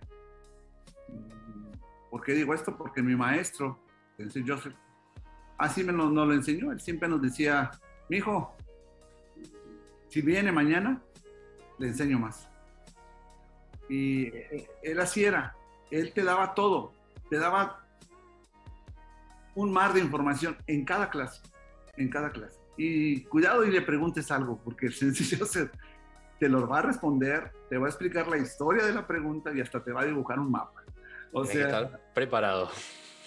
Y, y, es algo muy bonito tener a una, a una persona que cuando tú le preguntas, te contesta y sabe o lo que hace tiempo les platiqué que me pasó con mi maestro Nagato, que le pregunté algo que no sabía.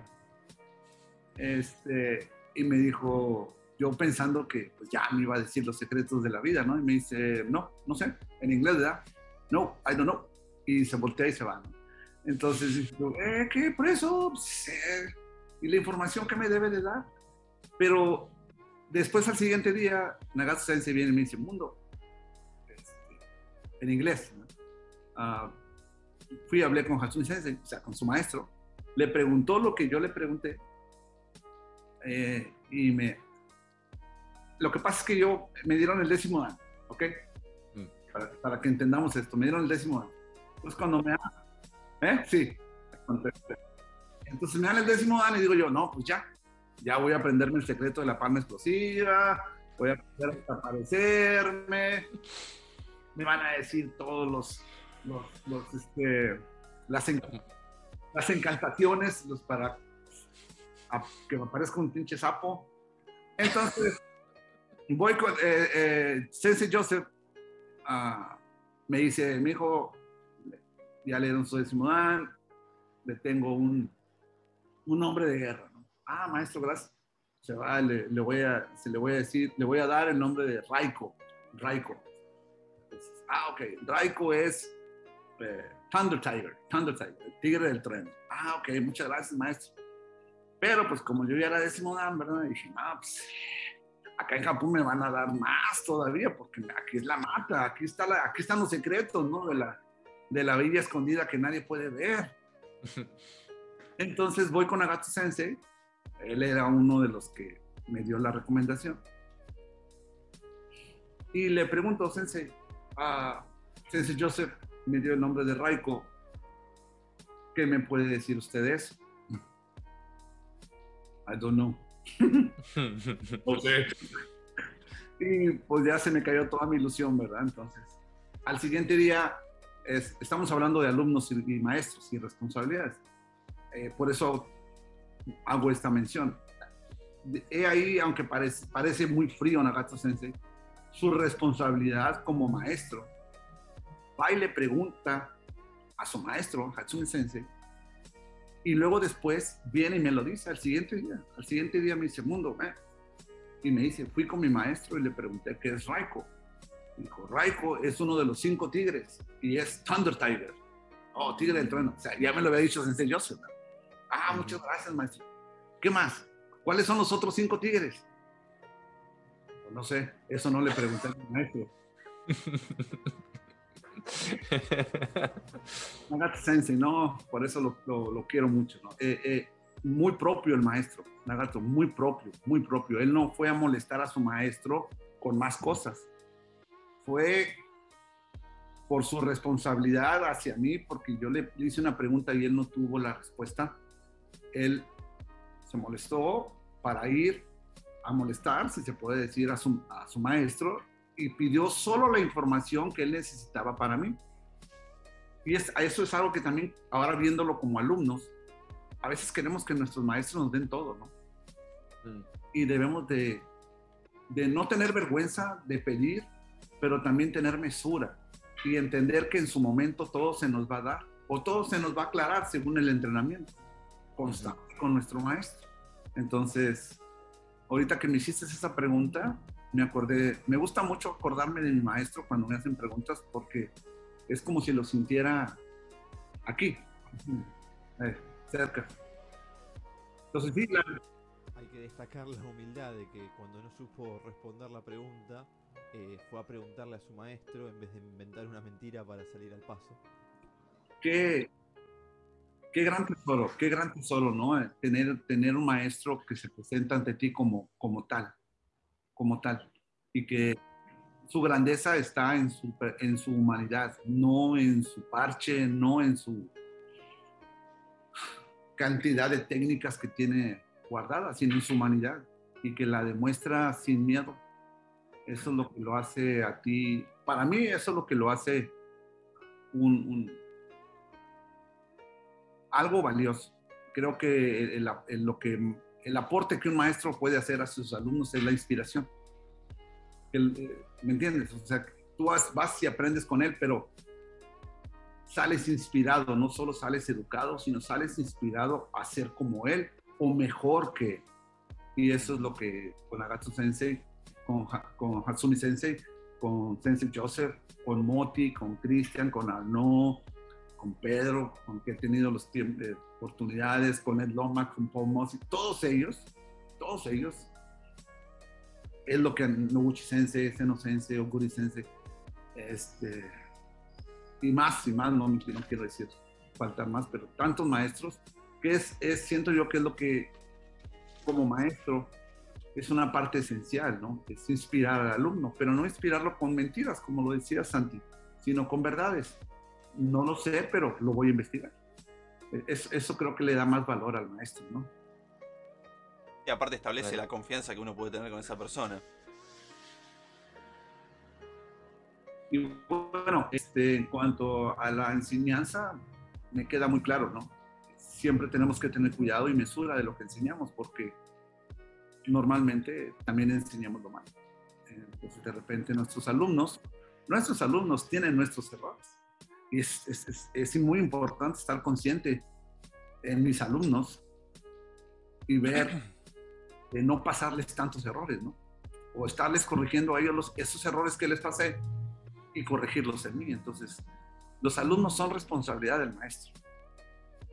Más no son, más no son pertenencia, no son objetos del maestro. Por ahí de repente hay maestros que quieren dictar las vidas de sus alumnos. Hay maestros que el alumno no va a entrenar y se enojan con ellos. ¿Por qué te enojas? El alumno tiene una vida.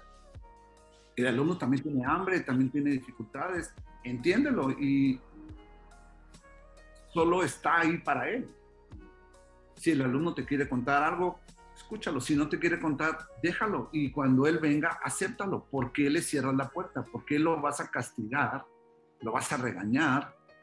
No sabes, no sabes la vida que tiene el alumno. Y luego llega finalmente a ti y tú lo maltratas. Entonces, eh, la responsabilidad es también eso es entender al alumno y dejar lo que sea. Te digo, mi maestro Sensei Joseph nos decía, mi hijo, si, usted viene, le enseño más. No viene, no hay problema, no hay problema.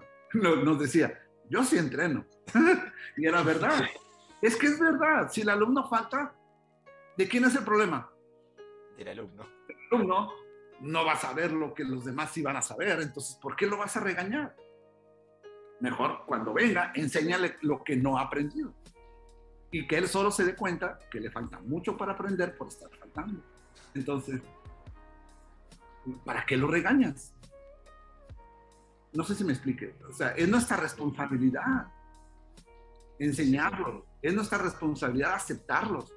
¿Cuántas oportunidades les ha dado la vida a ustedes? La vida a ustedes, ¿cuántas oportunidades? Uf. Todos, todos nos merecemos una segunda, tercera y hasta una cuarta oportunidad. Tú como maestro es, debes de dar esas oportunidades a tus alumnos. Obvio, obvio. Ahí va el otro lado, no solapes. No hay que solapar malas conductas. Hay que corregir. Pero eso es importante. Eh, la responsabilidad no solo está en que yo te tengo que educar, yo tengo que tener el control tuyo. No, no, no. Mi responsabilidad es de que tú seas una mejor persona. Mi responsabilidad es darte todo lo que yo te pueda dar, de la mejor manera que yo pueda. Si tú me quieres escuchar, bien. Si no, bien, también. ¿Me entiendes? Hay, hay alumnos que de repente dejan de entrenar con nosotros porque su vida cambia y cambia para bien. ¿Por qué te enojas con ellos? Porque ya no entrenan contigo. Si te importa tu alumno, no tiene que estar contigo. Lo que te importa es su bienestar y su felicidad. Y si ahora no entrena contigo, pero vive mejor. No sé si me explica. Sí, tal cual, tal cual. Eh, eh, y, un poco lo voy a relacionar con algo que habíamos hablado antes y, me parece también como súper valioso, es como esta eh, relación paternal, pero sana, ¿no? De dar esta libertad, eh, marcar el rumbo y después cada uno y acompañarlo lo mejor posible, ¿no? Pero sin, sin estar eh, manejándolo cual joystick a su vida, ¿no? De no estar ahí controlando paso a paso. Sí, es, bueno, al menos yo sí lo aprendí de mi maestro, ¿no? Mm. Ah, y Nagatsu también lo dice, dice distancia, distancia es primero las distancias primero. Entonces, mi maestro Joseph siempre nos enseñó esa libertad, nos dio esa libertad de escoger. ¿Quieres venir a entrenar conmigo? Ven. ¿Quieres entrenar con alguien más? Ve. Conmigo puedes venir cuando quieras. Entonces, te enseñan, también es importante eso, eso te enseña a ser un hombre o una mujer, si eres mujer, de bien, madura. No ser una persona que necesita que le den de comer en la boca. No ser una persona que necesita la aceptación de todo mundo. ¿Me explico? Al menos de tu maestro. Tu maestro te conoce muy bien, entonces ser, ser un instructor de alguien, pues es ayudarlo a, aprender, no dirigirle la vida o criticarlo. Ahora que tocamos el tema, perdón. Desde mi punto. Eh, ahora que tocamos el tema, ¿cómo es el vínculo con, los, con sus alumnos? ¿Perdón? ¿Cómo es el vínculo que mantenés con tus alumnos por ahí más allá del dojo también? Ah, no, pues en mi dojo son unos esclavos, ¿no? Este, me tienen que mantener, me este, hacer todo lo que yo diga. Sí, mi, mi, dojo no es una democracia, es una dictadura y la, la rijo con puño de hierro. O debe ser. no, no, no. Bueno, es todo lo contrario a lo que estaba diciendo, ¿no? Este, bueno, pues mira, mis alumnos este, en mi, en mi, en mi dojo o en mi punto de vista, eh, hay aspirantes a entrenar con uno, ¿no? Te topas que, dicen, no, sensai, sensai, yo quiero aprender ninjutsu, lo tengo en la sangre, este, yo soñé que XX, ¿no? O simplemente hay gente que le interesa, no, pues yo quiero aprender a defender. Y te busca. Esos son los aspirantes, ¿no? Los que les dices, ok, ven cuando gustes, de tal hora a tal hora, tráete esta ropa, este, una clase gratis, si te gusta, la siguiente la pagas, y así, ¿no? Cada quien tiene sus reglas, algunos pagan por meses, otros les regalan hasta uniformes y la cosa. Yo aquí no, aquí yo cobro por clase, así como en Japón. Clase que vas, clase que pagas. Que no pudiste venir una semana, yo no vivo de esto, gracias a Dios. Entonces a mí no me afecta. Hay gente que sí, no, tienes que pagar dos meses, te, agarro, te regalo un, uniforme y te doy también un sticker y, y el, negocio, ¿no? Es, están en lo, cada quien puede hacer lo que quiera, ¿no? Mi maestro no lo hace así, entonces yo también no lo aprendí así. Yo tengo mi, tengo, tengo mi profesión y no vivo de esto. Entonces, eso también me da la libertad de escoger a mis alumnos. Y a mí no me parece lo que dices, lo que haces. Muchas gracias. Aquí está tu dinero y vale y ni regalado regresas aquí. No tengo necesidad.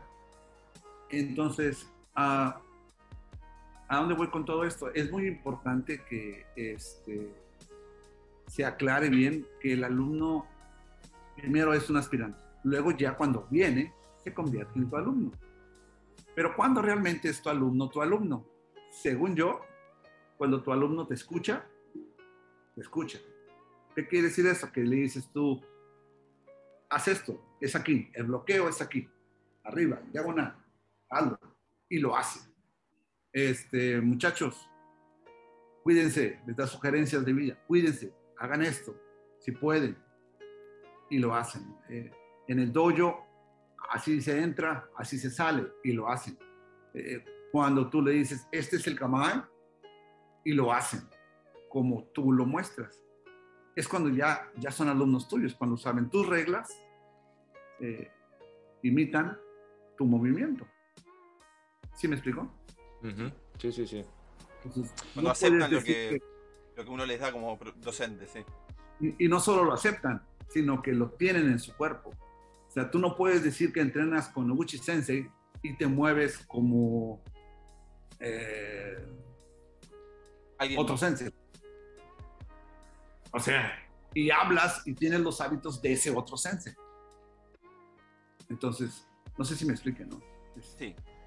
Sí, perfecto. Hay que ser coherente también con eso, ¿no? Esa palabra es importante, hay que tener coherencia, ¿no? Entonces, uh, ahí es cuando se convierten en tus alumnos, ¿no? Bueno, yo tengo alumnos que ya son mis alumnos, pero con el tiempo, el respeto que muestran, la constancia que muestran, empieza a ser más profunda que sin darte cuenta llegan a ser personas muy apreciadas para ti o para mí, en este caso. Y se convierten en, en, personas necesarias en la vida de uno, ¿no? Personas que dices tú, tengo que ver cómo está este cabrón, eh, ¿cómo estás? ¿Qué pasó? Y, y, y empieza a haber un poco más de confianza, empieza a ver de manera natural el compartir situaciones de vida, consejos o simplemente situaciones de vida. Empiezas a verte más seguido. Entonces se empiezan a convertir en personas más, más este, necesarias, independientemente sin romper el respeto de maestro y alumno. Y primero está esto y después está lo demás. Pero sigues, pero desde mi punto de vista, pero siempre, siempre él no debe de cruzar. No debe de cruzar. Él es alumno tú lo quieres mucho, lo aprecias mucho. Después, se puede convertir en, familia, ¿no? ¿Qué es familia? Alguien que con los ojos cerrados le das las llaves de, tu casa le, y sabes, le das, le, das, le, das, tu espalda y sabes que no te van a presionar. Aunque lo lleguen a hacer, porque somos seres humanos, este, tú sientes eso hacia ellos. Entonces se convierte en familia. Por ahí hay unos que dicen que, bueno, y esto no lo digo con, con mala intención, pero hay personas que también les gusta manejar la palabra discípulo. A mí no me gusta. A mí, a mí. No, no, es que sea una palabra mal. A mí no me gusta. Eh, discípulo es aquella persona que se hace, eh, se hace cargo de ti, ¿verdad? Siempre está al pendiente de ti como, como su maestro y te atiende en todo, ¿verdad? De hecho, es en la cultura japonesa, eh, los alumnos siempre deben estar cuidando al maestro. Eso se entiende en mi cultura no. Entonces, para mí es un poco incómodo eso. Pero somos seres humanos, entonces sí de repente este, buscamos cuidar a las personas. Pero yo siento que debe ser recíproco. ¿Me explico? O sea, no estoy aquí solo para que me atiendas. Es bueno que me atiendas, pero también entiende que yo te voy a atender, porque es recíproco. Como tu maestro, no como tu cuate no porque tengamos mucha confianza, me vas a, hablar como cuate. O sea, no, no perdamos ese respeto. Eso es bien importante. Mi maestro siempre nos ha dado el respeto. Mi maestro me trata como si fuera su hijo. Y yo lo considero mi padre. Y se lo he dicho. Se lo he dicho. Yo soy hijo de mi padre. Pero yo nunca le hablo de tú. No, no le digo cosas malas. Lo obedezco y trato de ser lo mejor que puedo para, para enorgullecer sus enseñanzas. Entonces, es bien importante desde mi.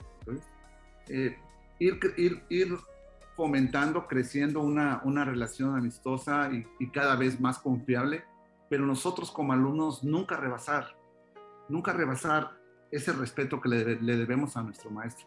Aunque daría mi vida por él, pero sigue, siendo, sigue siendo mi maestro. Aunque él me diga que no, sigue siendo mi maestro. ¿sí? Ok. Eso es lo que pienso. De hecho, bueno, a, a mí me, me burlan un poquito porque yo trato de usted a mi profesor, aun cuando él me pide que no lo haga, pero bueno, siempre está ese chiste dentro del dojo.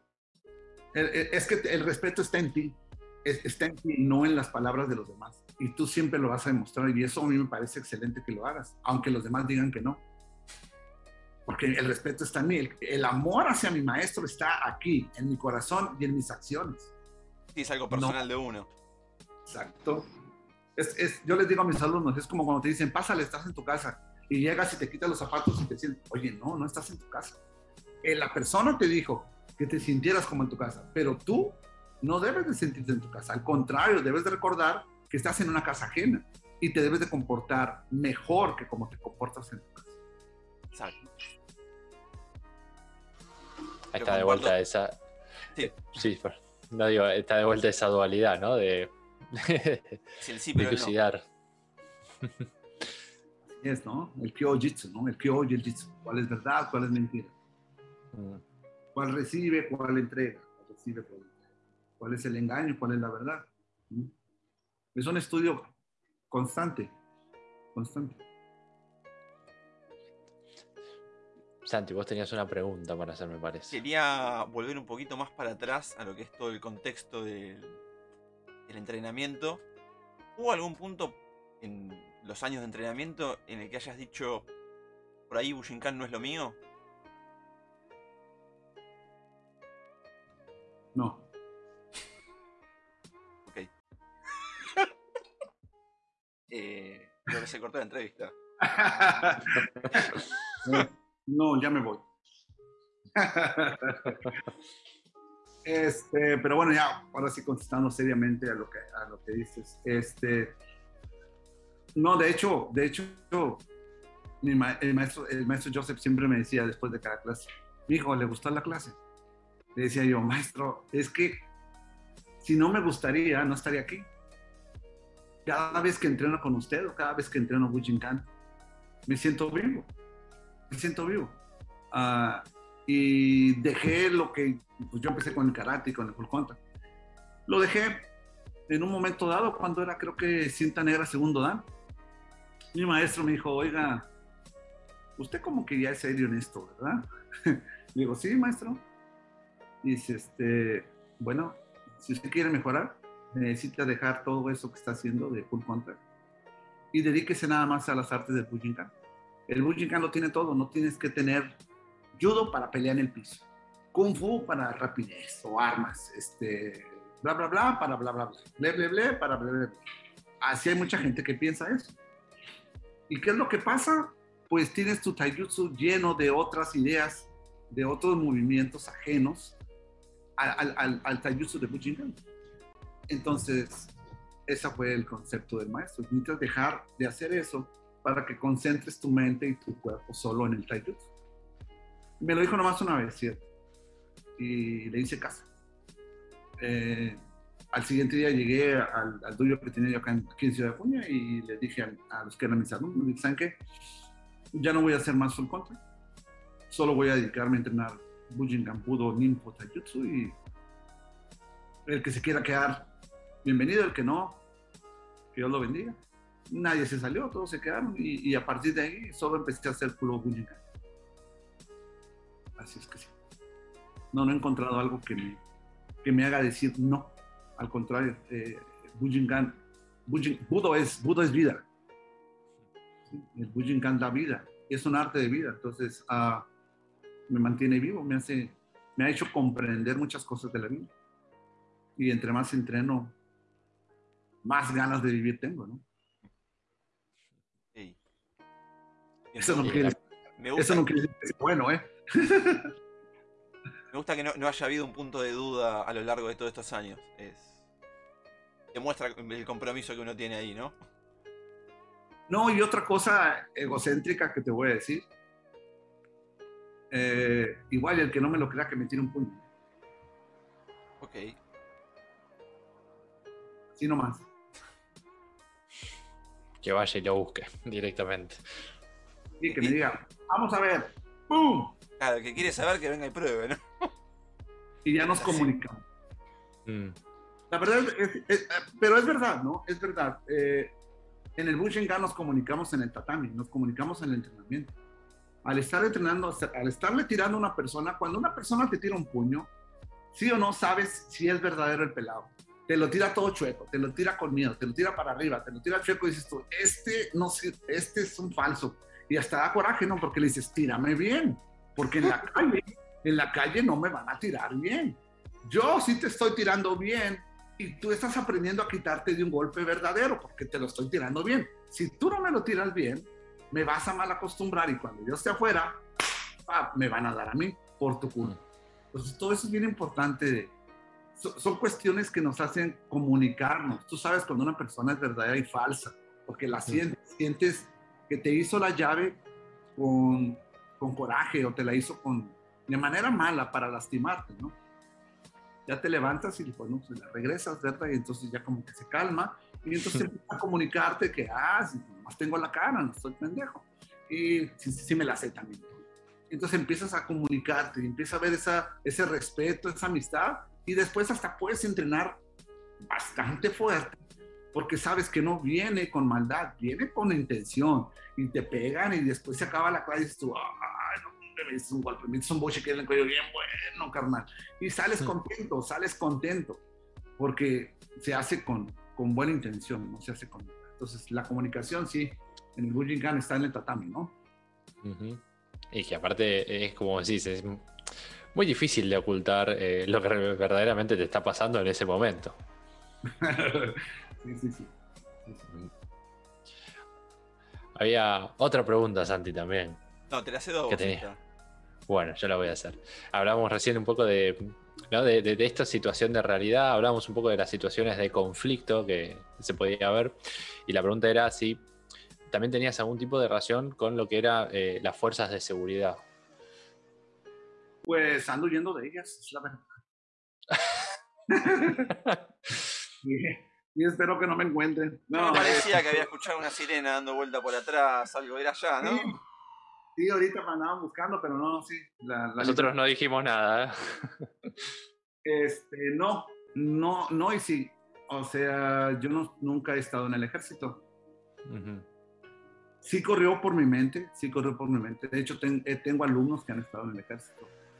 Eh, pero no, eh, por- sí corrió por mi mente porque en México sí hay, hay un sentido, o, en- o al menos antes había un sentido muy fuerte de patriotismo, el sentirte mexicano, de, de- de defender tu nación, tu libertad.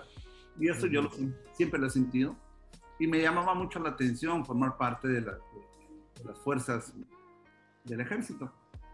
El problema es que empecé a tener conciencia y me di cuenta que pues el soldado es un robot, el soldado es un peón, con todo respeto para los soldados, ¿no?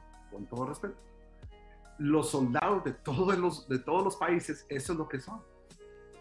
Son fuerzas para defender la democracia y la libertad, salvaguardar la integridad física y de la, de la, de la soberanía del país. ¿Estamos? Ujú. Pero ¿quién dirige el país? Buena pregunta. Los políticos. Los políticos. Aunque a veces son fuerzas Otros económicas peones, otros peones. que dirigen, que dirigen a, a los políticos. Entonces, el político manda al soldado a matar, a liberar esa zona sin importar si son niños o mujeres o personas inocentes. Y como soldado, ¿qué crees que tienes que hacer? Tienes que obedecer.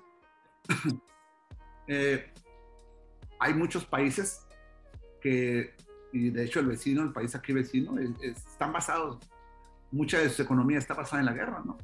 Ujú. y muchos de mis amigos hablan de libertad y de que ellos eh, pelean por la libertad y yo la verdad no se lo digo, pero la verdad es que no es cierto. Eh, peleas porque aquel, tu presidente quiere el petróleo. Tu presidente quiere el control sobre las armas nucleares y te manda a ti a matar gente. No, es- no estás liberando a nadie. Entonces, ese es mi punto de vista. ¿Ok? Ese es mi punto de vista. Entonces, de ahí el por qué no quise formar parte de, de las fuerzas este, militares, ¿no? Pero sí, este, por un lado, eh, formé parte de un grupo este, no lucrativo, una asociación civil, una asociación civil no lucrativa eh, que basa su educación en el deporte, la moral y ah, el militarismo.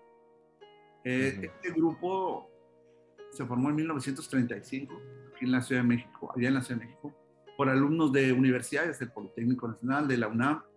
Eh, ellos vieron, ellos vieron este, la falta de moral en la juventud, la desorden, el, malos hábitos, y crearon este grupo que se llama el Pentatlón, el Pentatlón, eh, eh, PDMU, Pentatlón Deportivo Militarizado Universitario. Y es, es muy parecido a los Boy Scouts, ¿sí conocen los Boy Scouts? Sí, sí, sí. algo así, o sea, es, era, se juntaron, eh, ahorita ya el pentatlón es, es, una, es una fuerza paramilitarizada, no, nada que ver con, con, con cuestiones de, de, balas y todo eso, simplemente militarizada, perdón, no paramilitarizada, militarizada en el país, eh, se dedica, porque es gratuita, se dedica a enseñar el deporte, la moral y eh, basado en, en, en, en, la práctica de, de ejercicios militares. Marchar, mar, te enseñan a marchar, eh, eh, pasas la escuela de reclutas donde te enseñan los principios de, de, del pentatlón, la moral, que te enseña a marchar. A los seis, a los seis meses te gradúas y pasas a la escuela de, de, de cadetes, te avientas otros seis meses, ahí se te da historia del PDMU, se te da historia de, tienen eh, este, ideas filosóficas sobre el bien, muy parecidas también a la, filosofía de los Jingampos. Y este, hacer el bien, al año tú ya pasas a los grupos especiales que son escoltas, compites a nivel nacional, escoltas, pelotones, secciones, uh, la policía militar, los comandos, eh, la prueba penta deportiva.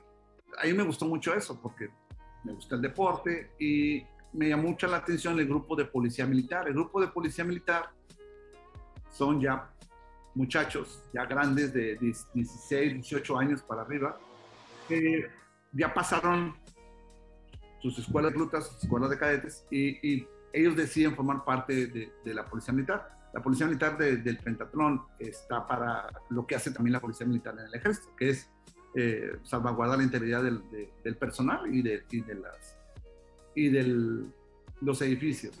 Son guardias, este, ellos son el, la ley y el orden, hasta así, por así decirlo, este, y ellos nada más escuchan órdenes del comandante, nada más. Este, y ellos tienen competencias también a nivel nacional. Este, se utiliza un uniforme completamente militarizado y ellos ven técnicas de defensa personal, que fue donde me gustó a mí ahí, técnicas de defensa personal, mar, este, formaciones antimotines, este, gimnasia. Ellos hacen acrobacia. No, gimnasia mm. artística. Ajá, hacen acrobacias, pero sin colchones, o sea, con botas, con casco. En, ah. Tienen que hacer mortales, saltos de tigres, todo eso. Está, está muy padre. Entonces, es, eso es lo que, aparte en aquel entonces se utilizaba este, un tolete, un tolete que es como un hambo. Ajá, ah, okay yo entré con puras técnicas de, de, de Hambo Jutsu, ¿no? Y, y, y, causamos ahí sensación con la gente porque pues no sabían usarlo. Entonces, mm. y también tenían un marrazo que es como un cuchillo, y pues tanto Jutsu, ¿no? Entonces, uh, yo in, introduje ahí técnicas de Bujinkan para, para el grupo de policía militar. Es por eso que por ahí ven algunas fotos mías donde estoy con el vestido de, de yo entré como oficial encargado de la policía militar. Fuimos a competir a varios eventos nacionales. Okay. Pero no soy militar. También, también, eh, sí fui policía estatal. Eh, en un momento dado de mi vida, me ofrecieron trabajar de escolta. Fui escolta de un hijo de un senador. Aquí en, aquí en- aquí en Coahuila. Y para formar parte, para poder ser escolta, de, tenía que ser policía estatal y obtuve mis credenciales, traía mi, traía mi charola de policía estatal y mi porte de arma a nivel nacional y anduve trabajando con él. Pero eso es. Ok, ok, ok, ok. Bien, eh, ahora tengo un par de preguntas también eh, con esto que hablabas de, lo del pentatlón, sobre bueno, esta influencia que hubo ¿no? entre Bushinkan y, y- y- digamos, este conjunto de disciplinas. Y después también te lo quería relacionar con eh, nuestra área, que es la educación física también, cuánto, cuánta influencia tuvo unas con otras. Así que lo vamos a hacer después de esta pausa. Ahí estamos. Eh, habíamos dejado el interrogante abierto, ¿no? ¿Qué, ¿Cuánta influencia había entre Bushinkan? eh, el, el pentatlón y obviamente eh, la educación física, ¿no? ¿Cómo fue, eh, digamos, esas influencias entre sí? ¿Cómo fueron tocándose una a otra? Bueno, pues la educación física es, es, una, es una ciencia, por ahí se puede decir, ¿verdad? Que trata de- de- sobre el desarrollo del ser humano, el desarrollo integral, a través del movimiento. Eh, la educación física desarrolla el ser humano integralmente, a través de juegos, a través de juegos, a través de movimientos. Yo voy a buscar desarrollar tu área afectiva.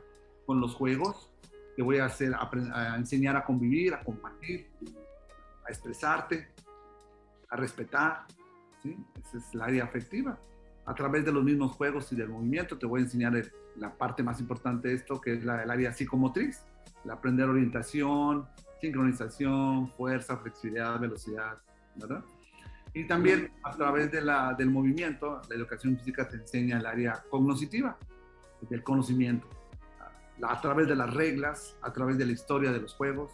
Entonces, eso es a lo que se refiere el desarrollo integral del ser humano, a través del movimiento.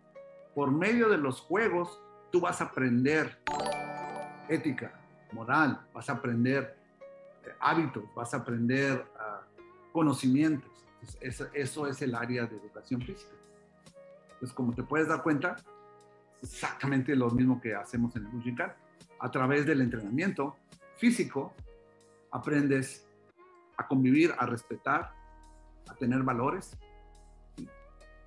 aprendes a, conocimiento, al saber los nombres, la historia de los ryujas, los nombres de las cartas, y la psicomotricidad, pues a través del ich, ni, san, ¿no? Ich, ni, san, un, dos, tres, un, dos, tres. Entonces, es exactamente lo mismo, nada más que diferente, pero es lo mismo. Y en el pentatlón, pues era, era eh, es igual, ¿no? Los, eh, toda esa base, toda esa base de, de la actividad física por medio de los ejercicios militares y este, las, los principios y ética moral que se enseñan en el pentatlón son, son, son universales, ¿no? Son universales. Entonces, me gustó mucho eso, cómo se combina. Y al final de cuentas, en un momento dado de la vida, el Soque dijo por ahí, yo lo escuché eso.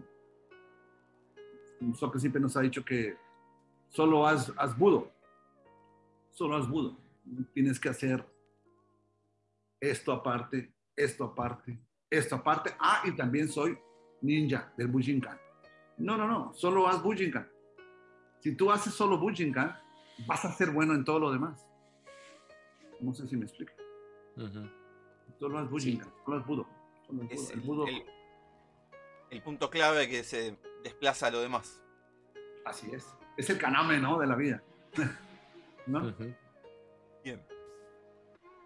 Eh, mandan más saludos. Moni, amiga de Alex, manda un saludo. Y alguien que no puso su nombre, pero dice que es de Ciudad de México, manda también un gran saludo. Psyche de León, creo. Si está bien interpretado por mi parte. ¿De León? De León, Loun, perdón. Ah, ok, ok. Bueno, Nosotros siempre decimos que dejen escrito el, el nombre, pero bueno. Por ahí no quieren ser reconocidos Todo o reconocidas. Anonimato. ya sé. Está muy bien.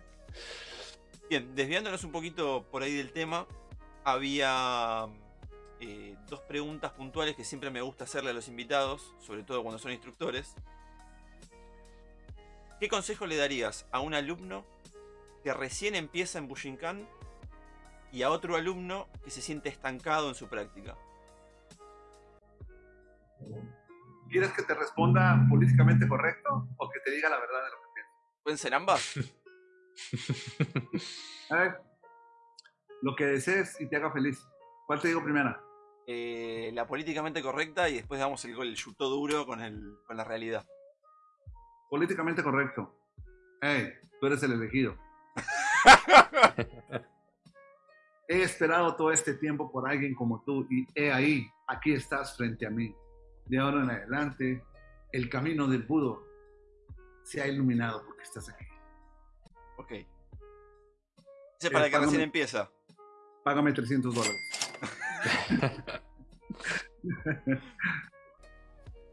y bueno, la verdad es, es a los dos, al que inicia como al frustrado, les diría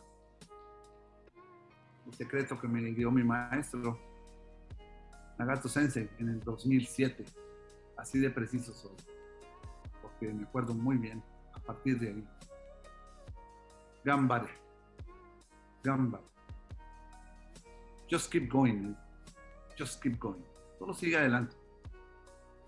La esencia de nuestra arte está en la perseverancia. La perseverancia es seguir adelante. Te duele la cabeza, sigue adelante. No tienes dinero, sigue adelante. No puedes, sigue adelante. Hace frío, sigue adelante. No entiendes, sigue adelante. El mundo no te entiende. Shut up and train, sigue adelante, ¿no? Esa es la esencia de nuestro entrenamiento. Ahorita con el COVID, ¿cuántos han seguido adelante? ¿Cuántos? ¿Cuántos están esperando a que todo esté de color verde para poder salir y entonces sí poder viajar y poder ser el gran ninja que siempre he querido ser? No, ahorita estos, estos tiempos de COVID son los mejores tiempos para el ninja. Es cuando realmente tuvimos y tenemos que demostrar nuestra perseverancia, nuestra tranquilidad, pero nuestra actividad, nuestra actividad de entrenamiento y de estudio constante. Ahorita que no podemos viajar a ver, a ver, hasta, de hecho, ni siquiera podemos viajar a ver a mi maestro, ¿no? A nuestros maestros. Hay que seguir adelante. Lo mejor para alguien que empieza es, sigue adelante. Y si alguien se atoró, hey, sigue adelante, sigue empujando. Eventualmente vas a superar lo que tengas que superar. Esa es el- la, la enseñanza más profunda y más grande que nos deja el, el ninjutsu. Y fue el secreto que me dio mi maestro y lo comparto de corazón con ustedes. O sea, solo sigue adelante. Gracias. Bueno, y hablando un poquito de lo que es eh, esto de compartir, tenemos algunas preguntas de los Buyu eh, que nos han dejado durante la semana en, en nuestro Instagram. Tengo la primera, que es de arroba antoniofonte.am. Es eh, si tenés alguna técnica por la que tengas predilección. O sea, como si de alguna te sea tu preferida. No más que no me peguen. Eh, un buen ukemi, digamos. ¿Qué tan bueno es tu Kemi? Ah, no, la verdad no. La verdad no. Este, si pudiera decir algo, sería Kihon Hapo. Ujú. Kihon Hapo. Todavía estoy en el proceso de estudiarlo, así es que me van a disculpar, pero sí es Kihon Hapo. Sanchi no Kata Kihon Hapo. Mm. Todo es Sanchi no Kata Kihon Hapo. ¿no? Ujú. Ujú. El centro de Estoy muy de acuerdo. Estoy muy de acuerdo. Después otra pregunta de arroba Bushitora es eh, ¿qué futuro ve en la Bushinkan de México y en el mundo? Simple la pregunta. Sin presiones. Sí, ya sé quién es Bushitora. Es este cabrón, ¿cómo se llama? Bueno, sí lo conozco. Es de, es de, es de aquí de Guadalajara. Este, políticamente correcto, la verdad. Ambas, ambas. Nos gustan las dos. Toda la dualidad nos gusta, ya que la, la mencionamos tanto. No, no, no. Este, lo que pasa es que mesura, ¿no? Tenemos que tener mesura en nuestros comentarios personales. Sí, sí. Pero pero este, Bujinkan en México. ¿Cómo fue la pregunta? ¿Qué esperaba o qué ¿Qué, ¿Qué futuro ves en la Bujinkan México y en el mundo? Pues déjame recurro a mis poderes de, a mis poderes de, de premonición. Pues la verdad no sé. La verdad no sé. Lo único que sé es que tenemos que madurar. Tenemos que madurar, los instructores tenemos que madurar, los alumnos tenemos que madurar y tenemos que entender que no son juegos de poder. No es una plataforma para brillar ni es una plataforma para obtener poder.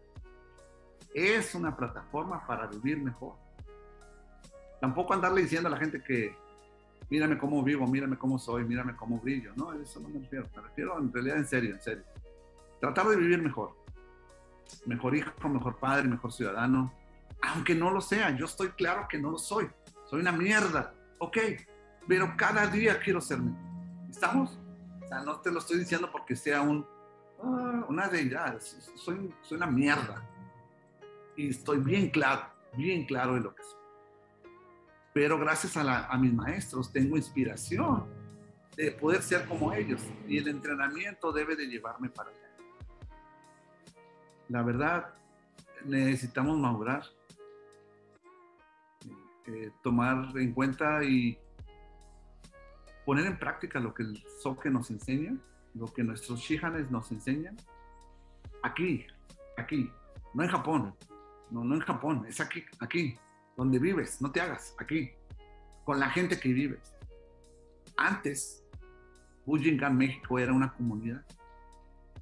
No había señores feudales, había uno nomás. Hay que entendernos, hay que entendernos que somos seres humanos y como seres humanos de repente somos demasiado egocéntricos. Se los dice una persona que es demasiado egocéntrica. Pero a veces pecamos, ¿no?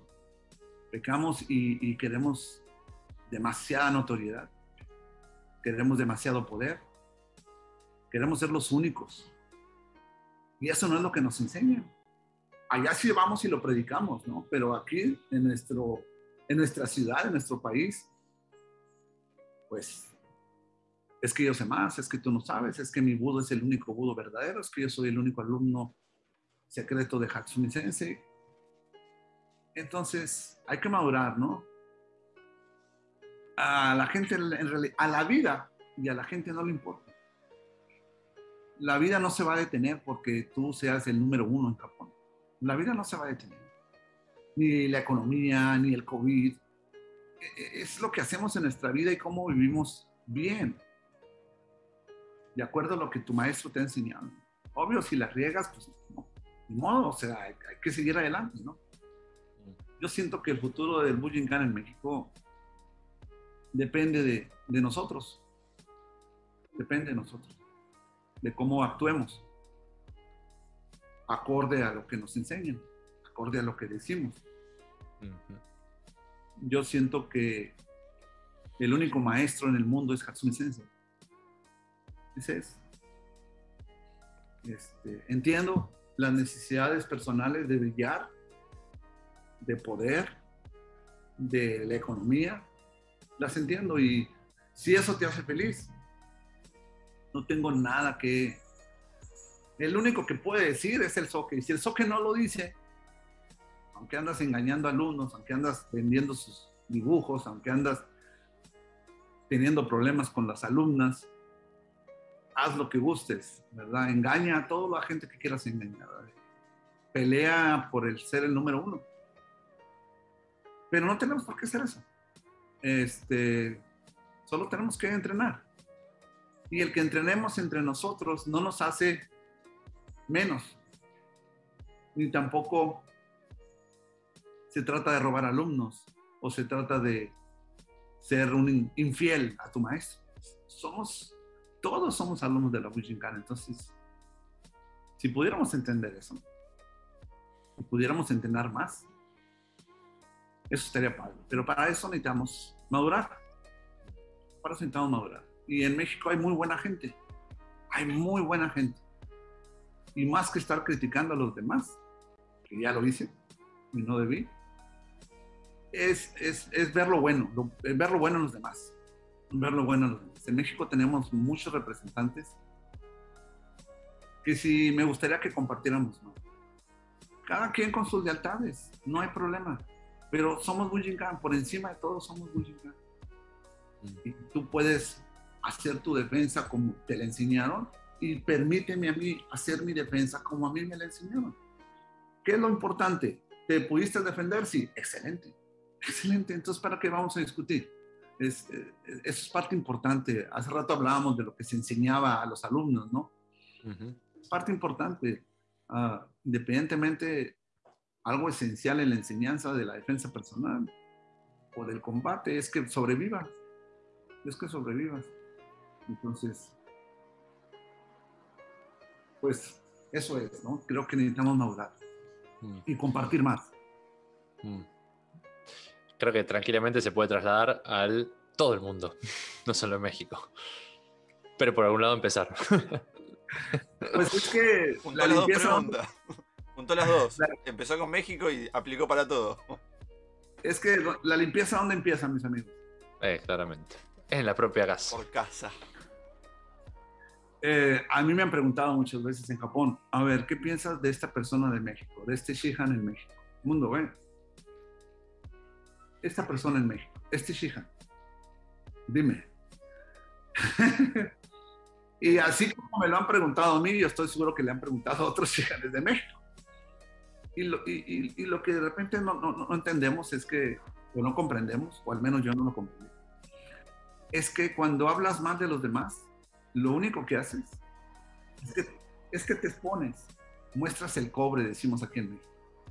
Entonces, no se trata de hablar mal de los demás, es, primero, primero tienes que darte cuenta de quién eres, todos los errores que has cometido, es perfecto, y reivindicarte. Es, es, tan, es, tan, es tan ocupado estarte reivindicando que te olvidas de andar criticando gente y odiando gente. Mejor ocúpate en, ser una buena persona, en hacerle caso a tu maestro. Eh, ¿Te sabes el Sanchino Kata? Este, sí, sí me lo sé. Ah, ok, lo puedes hacer. Este, sí, sí lo puedo hacer. Ah, bueno, ahora hazlo con armas, ahora hazlo sentado, hazlo hincado, ahora hazlo entre varios, ahora hazlo por la derecha, por la izquierda, sabes el pino japo, bueno. Hay tantas cosas por aprender, tantas cosas por aprender, que no, hay no tenemos tiempo de andar. No hay necesidad, no hay necesidad. Y bueno, las acciones hablan por nosotros, ¿no?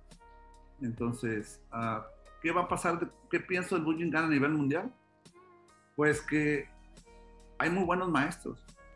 Gracias a, a Hasumi Sensei, hay muy buenos maestros. Eh, Hasumi Sensei tiene, tiene, tiene muy buenos hijos por ahí. Muy buenos hijos. Creó caballeros, ¿no? Caballeros de la, de la mesa redonda. Realmente hay gente. Sí saben lo que significa ser un caballero, ¿no? Caballero yo siento que ahí tiene hijos muy, muy importantes y que podemos escucharlos y podemos aprender de ellos.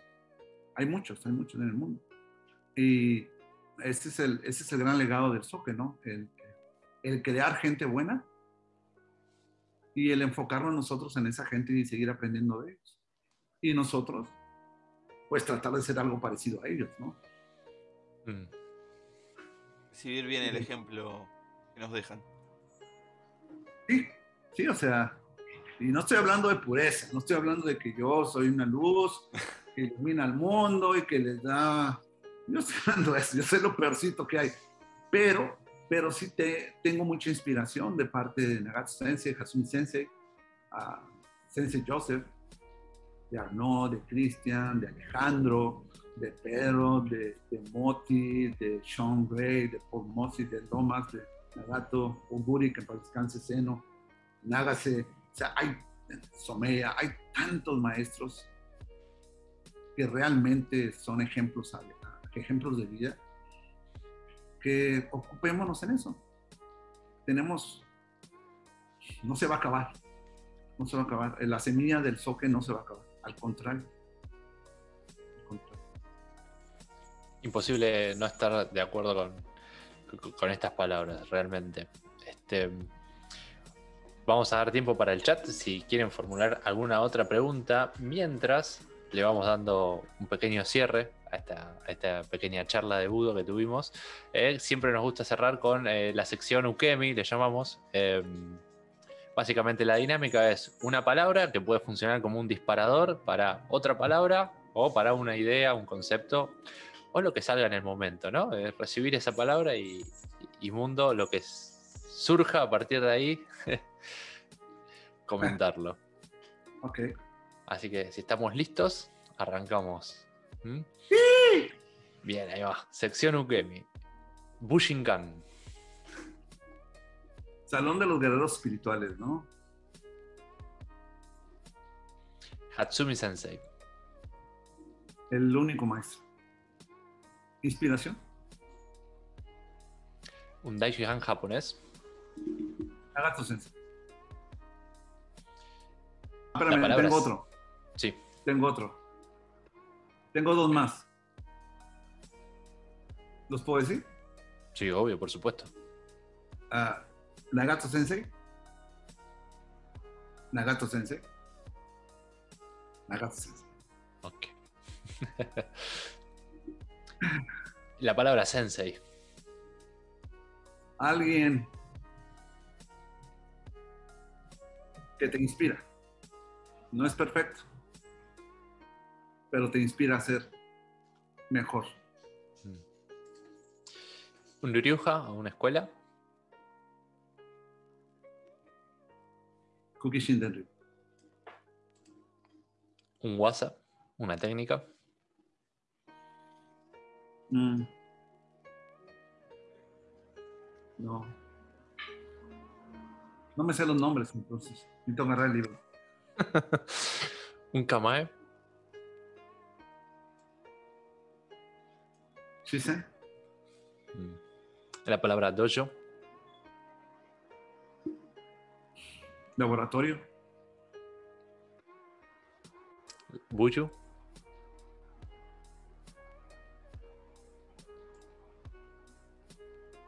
No solo es el amigo, sino es quien te ayuda a crecer, ¿no?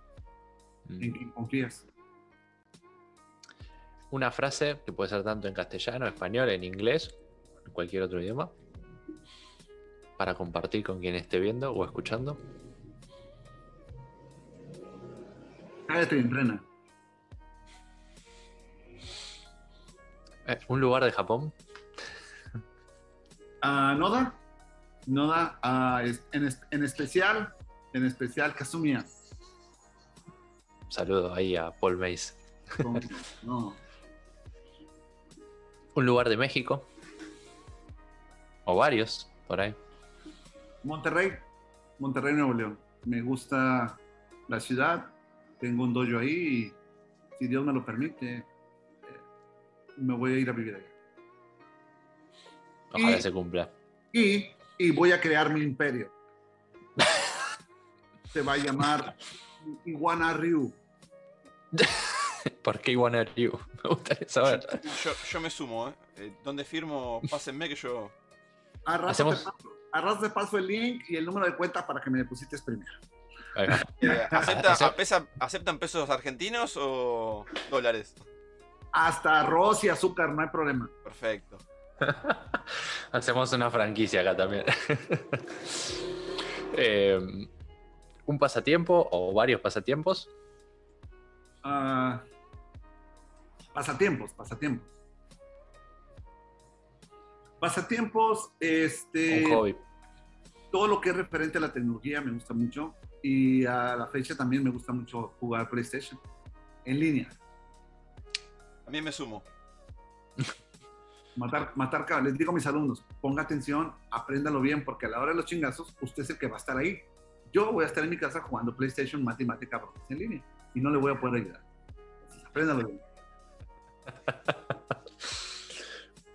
y por último, un objetivo o varios objetivos que se puedan em, conocer o compartir.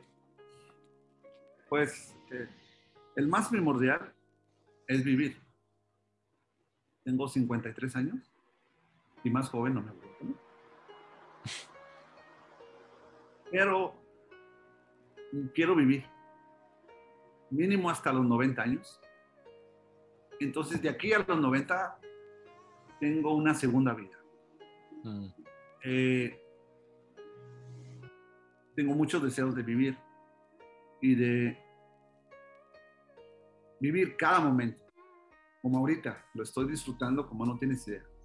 Y esto va a terminar, pero esto termina para que otra cosa empiece. Y esa otra cosa que empiece puede ser el simple hecho de estar descansando, el estar comiendo, el estar viendo televisión, el estar entrenando, el estar viajando, el estar leyendo, estar viendo un video de Hatsune Sensei. Es el estar dando clases de educación física, es, es vivir, vivir el ahora. Ah, tal vez mañana me muera, ¿me entiendes? Pero de aquí a que eso pase, yo voy a vivir. Voy a vivir de la mejor manera que pueda. No soy perfecto, tengo muchos errores.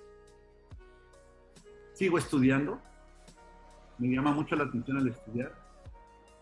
Y eso es parte de vivir. Es, es- es corregir, aprender, vivir, vivir, vivir, gozar, respetar, llorar, gritar, cuidar, ah, soñar, mm. vivir. Ese es mi objetivo principal, ¿no? Y crear un imperio, claro. De Iguana Ryu. Iguana Ryu, Iguana Ryu, Iguana Ryu. Iguana Ryu Owa. Ah, sí, algo, Ahí- que, algo que diga japonés para que tenga impacto, ¿no? Para que sea más bien pegadizo. Eh, hay, hay algo que, que me hiciste acordar que habíamos charlado también, que es eh, algo que te gusta hacer mucho en cada momento. Eh, algo que habías legado de tu padre, que me habías Ah, comentado, y que me parece que es eh, súper valioso también para, para compartir. sí, sí, este. Bueno, es. es eh, lo de las fotos, lo de las fotos lo aprendí de Arnaud, Arnaud Sama. Eh, es una de las personas que. Hay muchos, hay muchos maestros que tengo, los tengo aquí en mi corazón y los tengo aquí en mi oído. Y creo que. Creo que el mejor regalo que le puedes hacer a un maestro, que supuestamente le dijiste tú que lo aprecias, es tenerlos presentes, ¿no? En tu corazón y en tu mente. Y una de las cosas que él me dijo una vez que estábamos en Japón, me dice, Mundo, ya te tomaste una foto con Soke. Y ya ves que pues uno lo sabe todo, ¿no? Le digo, ya, ya, ya me tomé. ¿Y no te vas a tomar otra? Dije, no, ya me tomé. Y que me caga, ¿verdad? Ya es como estar, no. Y este, me empieza a regañar y me dice, este, no seas tonto, no seas tonto es muy importante valorar cada momento. No, obvio, no pierdas el, no pierdas el momento por estar ocupado con la, imagen y la toma, pero sí tómatela. Aprovecha a captar ese momento porque en aquel entonces, curiosamente, en aquel entonces me dijo, va a llegar un momento en que ya no vamos a poder tomar nosotros con nosotros. Y entre más tengas, vas a capturar esos momentos y esos momentos son memorias que vienen a ti cuando los ves de repente decimos, no, es que yo, lo- yo quiero tener la experiencia nada más de vivir. Sí, pero también nuestra memoria se pierde. La verdad, se pierde, se pierde. Y cuando tienes recuerdos capturados, que no te tomes mucho tiempo, pero que sí los tengas ahí, este, son momentos que te van a hacer no solo recordar, sino vivir, vivir esa sensación, esa calidez, esa, esa acción, esa situación. Entonces, eh, le hice caso y, me fui a- me- y a partir de ahí a partir de ahí, si se fijan, soy una de las personas que siempre anda con las selfies, siempre anda con fotos. Y tengo, tengo muchas fotos de los seres, de los seres que, que yo amo. Tengo muchas fotos. Y ahora que lo, ahorita que lo mencionas de, de- de mi papá, en el 2016, cuando papá fallece, este, hacemos una presentación en su funeral de fotos. Y yo tenía muchas fotos muchas fotos de mi papá, de momentos eh, que he pasado con él. Y son recuerdos muy fuertes. No voy a hablar mucho porque todavía no puedo hablar mucho de mi papá. Pero sí, es, esto lo aprendí de, de, de de, de aprovechar los momentos que tienes con la gente, que tú aprecias. Aprovechalos, captúralos y guárdalos y atesóralos, ¿no? Sí hay que vivirlos, pero también es importante es como, cuando, es como decirle a una persona que la quieres, ¿no? ya sea tu alumno, ya sea tu amigo, ya sea tu mamá, tu papá, diles así de frente, diles, te quiero, te quiero mucho, te quiero mucho. Y aquí está la luna, y de regreso. Pero díselos. No porque seamos hombres debemos de ocultar nuestros sentimientos. De hecho, nuestros sentimientos nos hacen más hombres todavía. Es importante. El corazón, el, cora el que lo dice, el corazón del el, la esencia del guerrero está en el corazón. ¿A qué se refiere? A los sentimientos, no, no que en el corazón. O sea, es a los sentimientos. tu corazón, tus sentimientos deben de dictar tus pensamientos. Tus pensamientos dictan las acciones físicas. ¿Estamos? No, no la mente. Es el, es el sentimiento, es el corazón. Es lo que nos enseña en el Bujikan. A, desarrollar un buen corazón. Buenos pensamientos. No importa que tengas malos, pero que siempre dictes, que te inspires de buenas cosas para que pienses buenas cosas, para que hagas buenas cosas. Sanchi, ¿no? Sanchi, nosotros Sanchi. Entonces, uh, lo de las fotos es bien importante para mí. Capturo los momentos siempre que puedo. Y después los, los vivo, ¿no? Cuando los tengo, los, los llevo a ver, los vivo otra vez. Entonces, eh, la vida es hoy. La vida es en el presente. Y el presente se vive ahorita. Entonces, lo que pasa después, está en el pasado o todavía no pasa. Entonces, vivamos el presente de la mejor manera que cada uno desee, ¿no? Sin perjudicar a los demás. También imposible no estar de acuerdo con, todas estas palabras. Bueno, eh, nada, mundo, agradecidos de corazón. Tenemos que sacarnos la foto así como estamos, ya que hablamos. Vamos a ponernos ahí. Esperen que pongo la cámara. Estamos. Ahora Bárbara que tapo la, la papada. Yo ya saqué una. Ahí se escuchó, ahí estamos. Perfecto. Y bueno, como te dije antes, como te dije, eh, el momento que nos conocimos por, por, por, pantalla, y, te lo vuelvo a decir, de, en nombre de Santi y mío, agradecidos de corazón de, establecer vínculo, de, conocerte un poquito por todo este tiempo que nos brindaste, todo el despliegue que tuviste que hacer ahí eh, en tu hogar para, para poder estar. Así que muchísimas gracias eh, por tanto. No, no, gracias a ustedes por, por invitarme, por escuchar a, a mi amigo Alex López. Este, muchas gracias por, por, invitarme. Este, si algo me queda claro es que todo, todo lo bueno en esta vida se da a su tiempo. Y eh, este fue el tiempo de que yo los conociera a ustedes y, y espero, espero en Dios este, nos podamos ver en el tatami, ¿no? Y como dice Cristian, darnos una chutoterapia, ¿no? Y este, comunicarnos, comunicarnos y comprendan que, que, lo que más vale, desde mi punto de vista, lo que más vale en un, hombre es su palabra. Y aquí se los digo, tienen un amigo de verdad, si algún día necesitan, tienen una casa aquí en Ciudad Acuña, cuando gusten, y lo que pueda hacer, ténganlo por seguro que voy a dar la cara por las palabras que les digo, por, no por compromiso, sino por, por corazón, de verdad los, este, los aprecio, eh, son buenas personas, no los conozco. lo posible. No los conocemos, no los conocemos profundamente, pero es, es, espero que a partir de desde que nos empezamos a conocer sigamos este, conociéndonos y no soy más ni soy menos, no más más hoy. Así que, bueno, muchísimas, muchísimas gracias y lo mismo, ¿eh? cuando se pueda viajar o puedan venir también para Argentina, ¿por qué no? Ya te dije que podés hacer la ruta 40 con la moto.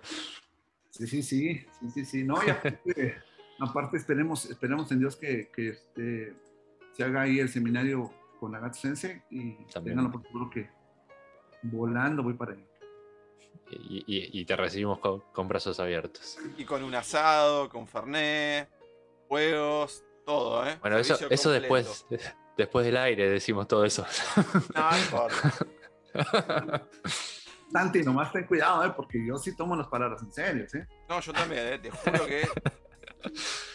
Asado, fernet y juegos. Todo. Excelente, excelente. El combo completo. Y entrenamiento, por supuesto, porque Claramente, eso es lo fundamental. Aprovechamos para mandar los últimos saludos que, te mandaron. Diego del. Eh, para que lo encuentro. Kanagara Dojo. Ciudad de México. Ah. Te manda un, un saludo. Después Emanuel de Monterrey, que te manda también un saludo enorme y remarca que extraña a los Bojiquén. Eso será un código entre ustedes. Yo no sé por qué, este, yo, este, la verdad no sé de lo que están hablando. Bien. eh, es que les digo yo a mis alumnos, Sí, les digo yo a mis alumnos o con los que entreno, de que eventualmente, si no escuchas o no te portas bien, te voy a dar un boshiken. bien, hay que surtir. No era mentira lo del látigo. Y quién sabe por qué, ¿verdad? pero sí, sí funciona, ¿eh? Sí, la gente como que escucha mejor. Prenden las, las luces. Tenemos otro saludo de Edu Luna, del Cano Dojo. Y eh, Saide también manda un saludo. No dijo de dónde es. Es mi mujer. Ah, un, un gusto. Es mi fan, sos- es mi fan Saludos. número uno.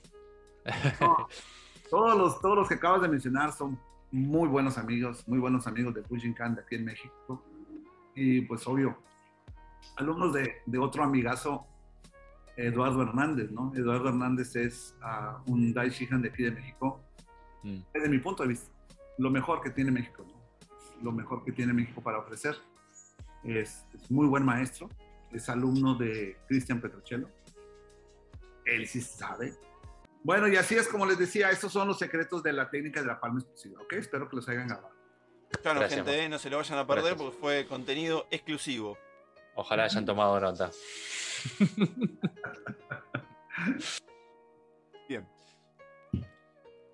Bueno, ahora Perdón sí, la dándole, interrupción. Sí. dándole el cierre correspondiente al, al programa. Agradecerle mucho a la gente que nos estuvo viendo a lo largo de toda la programación.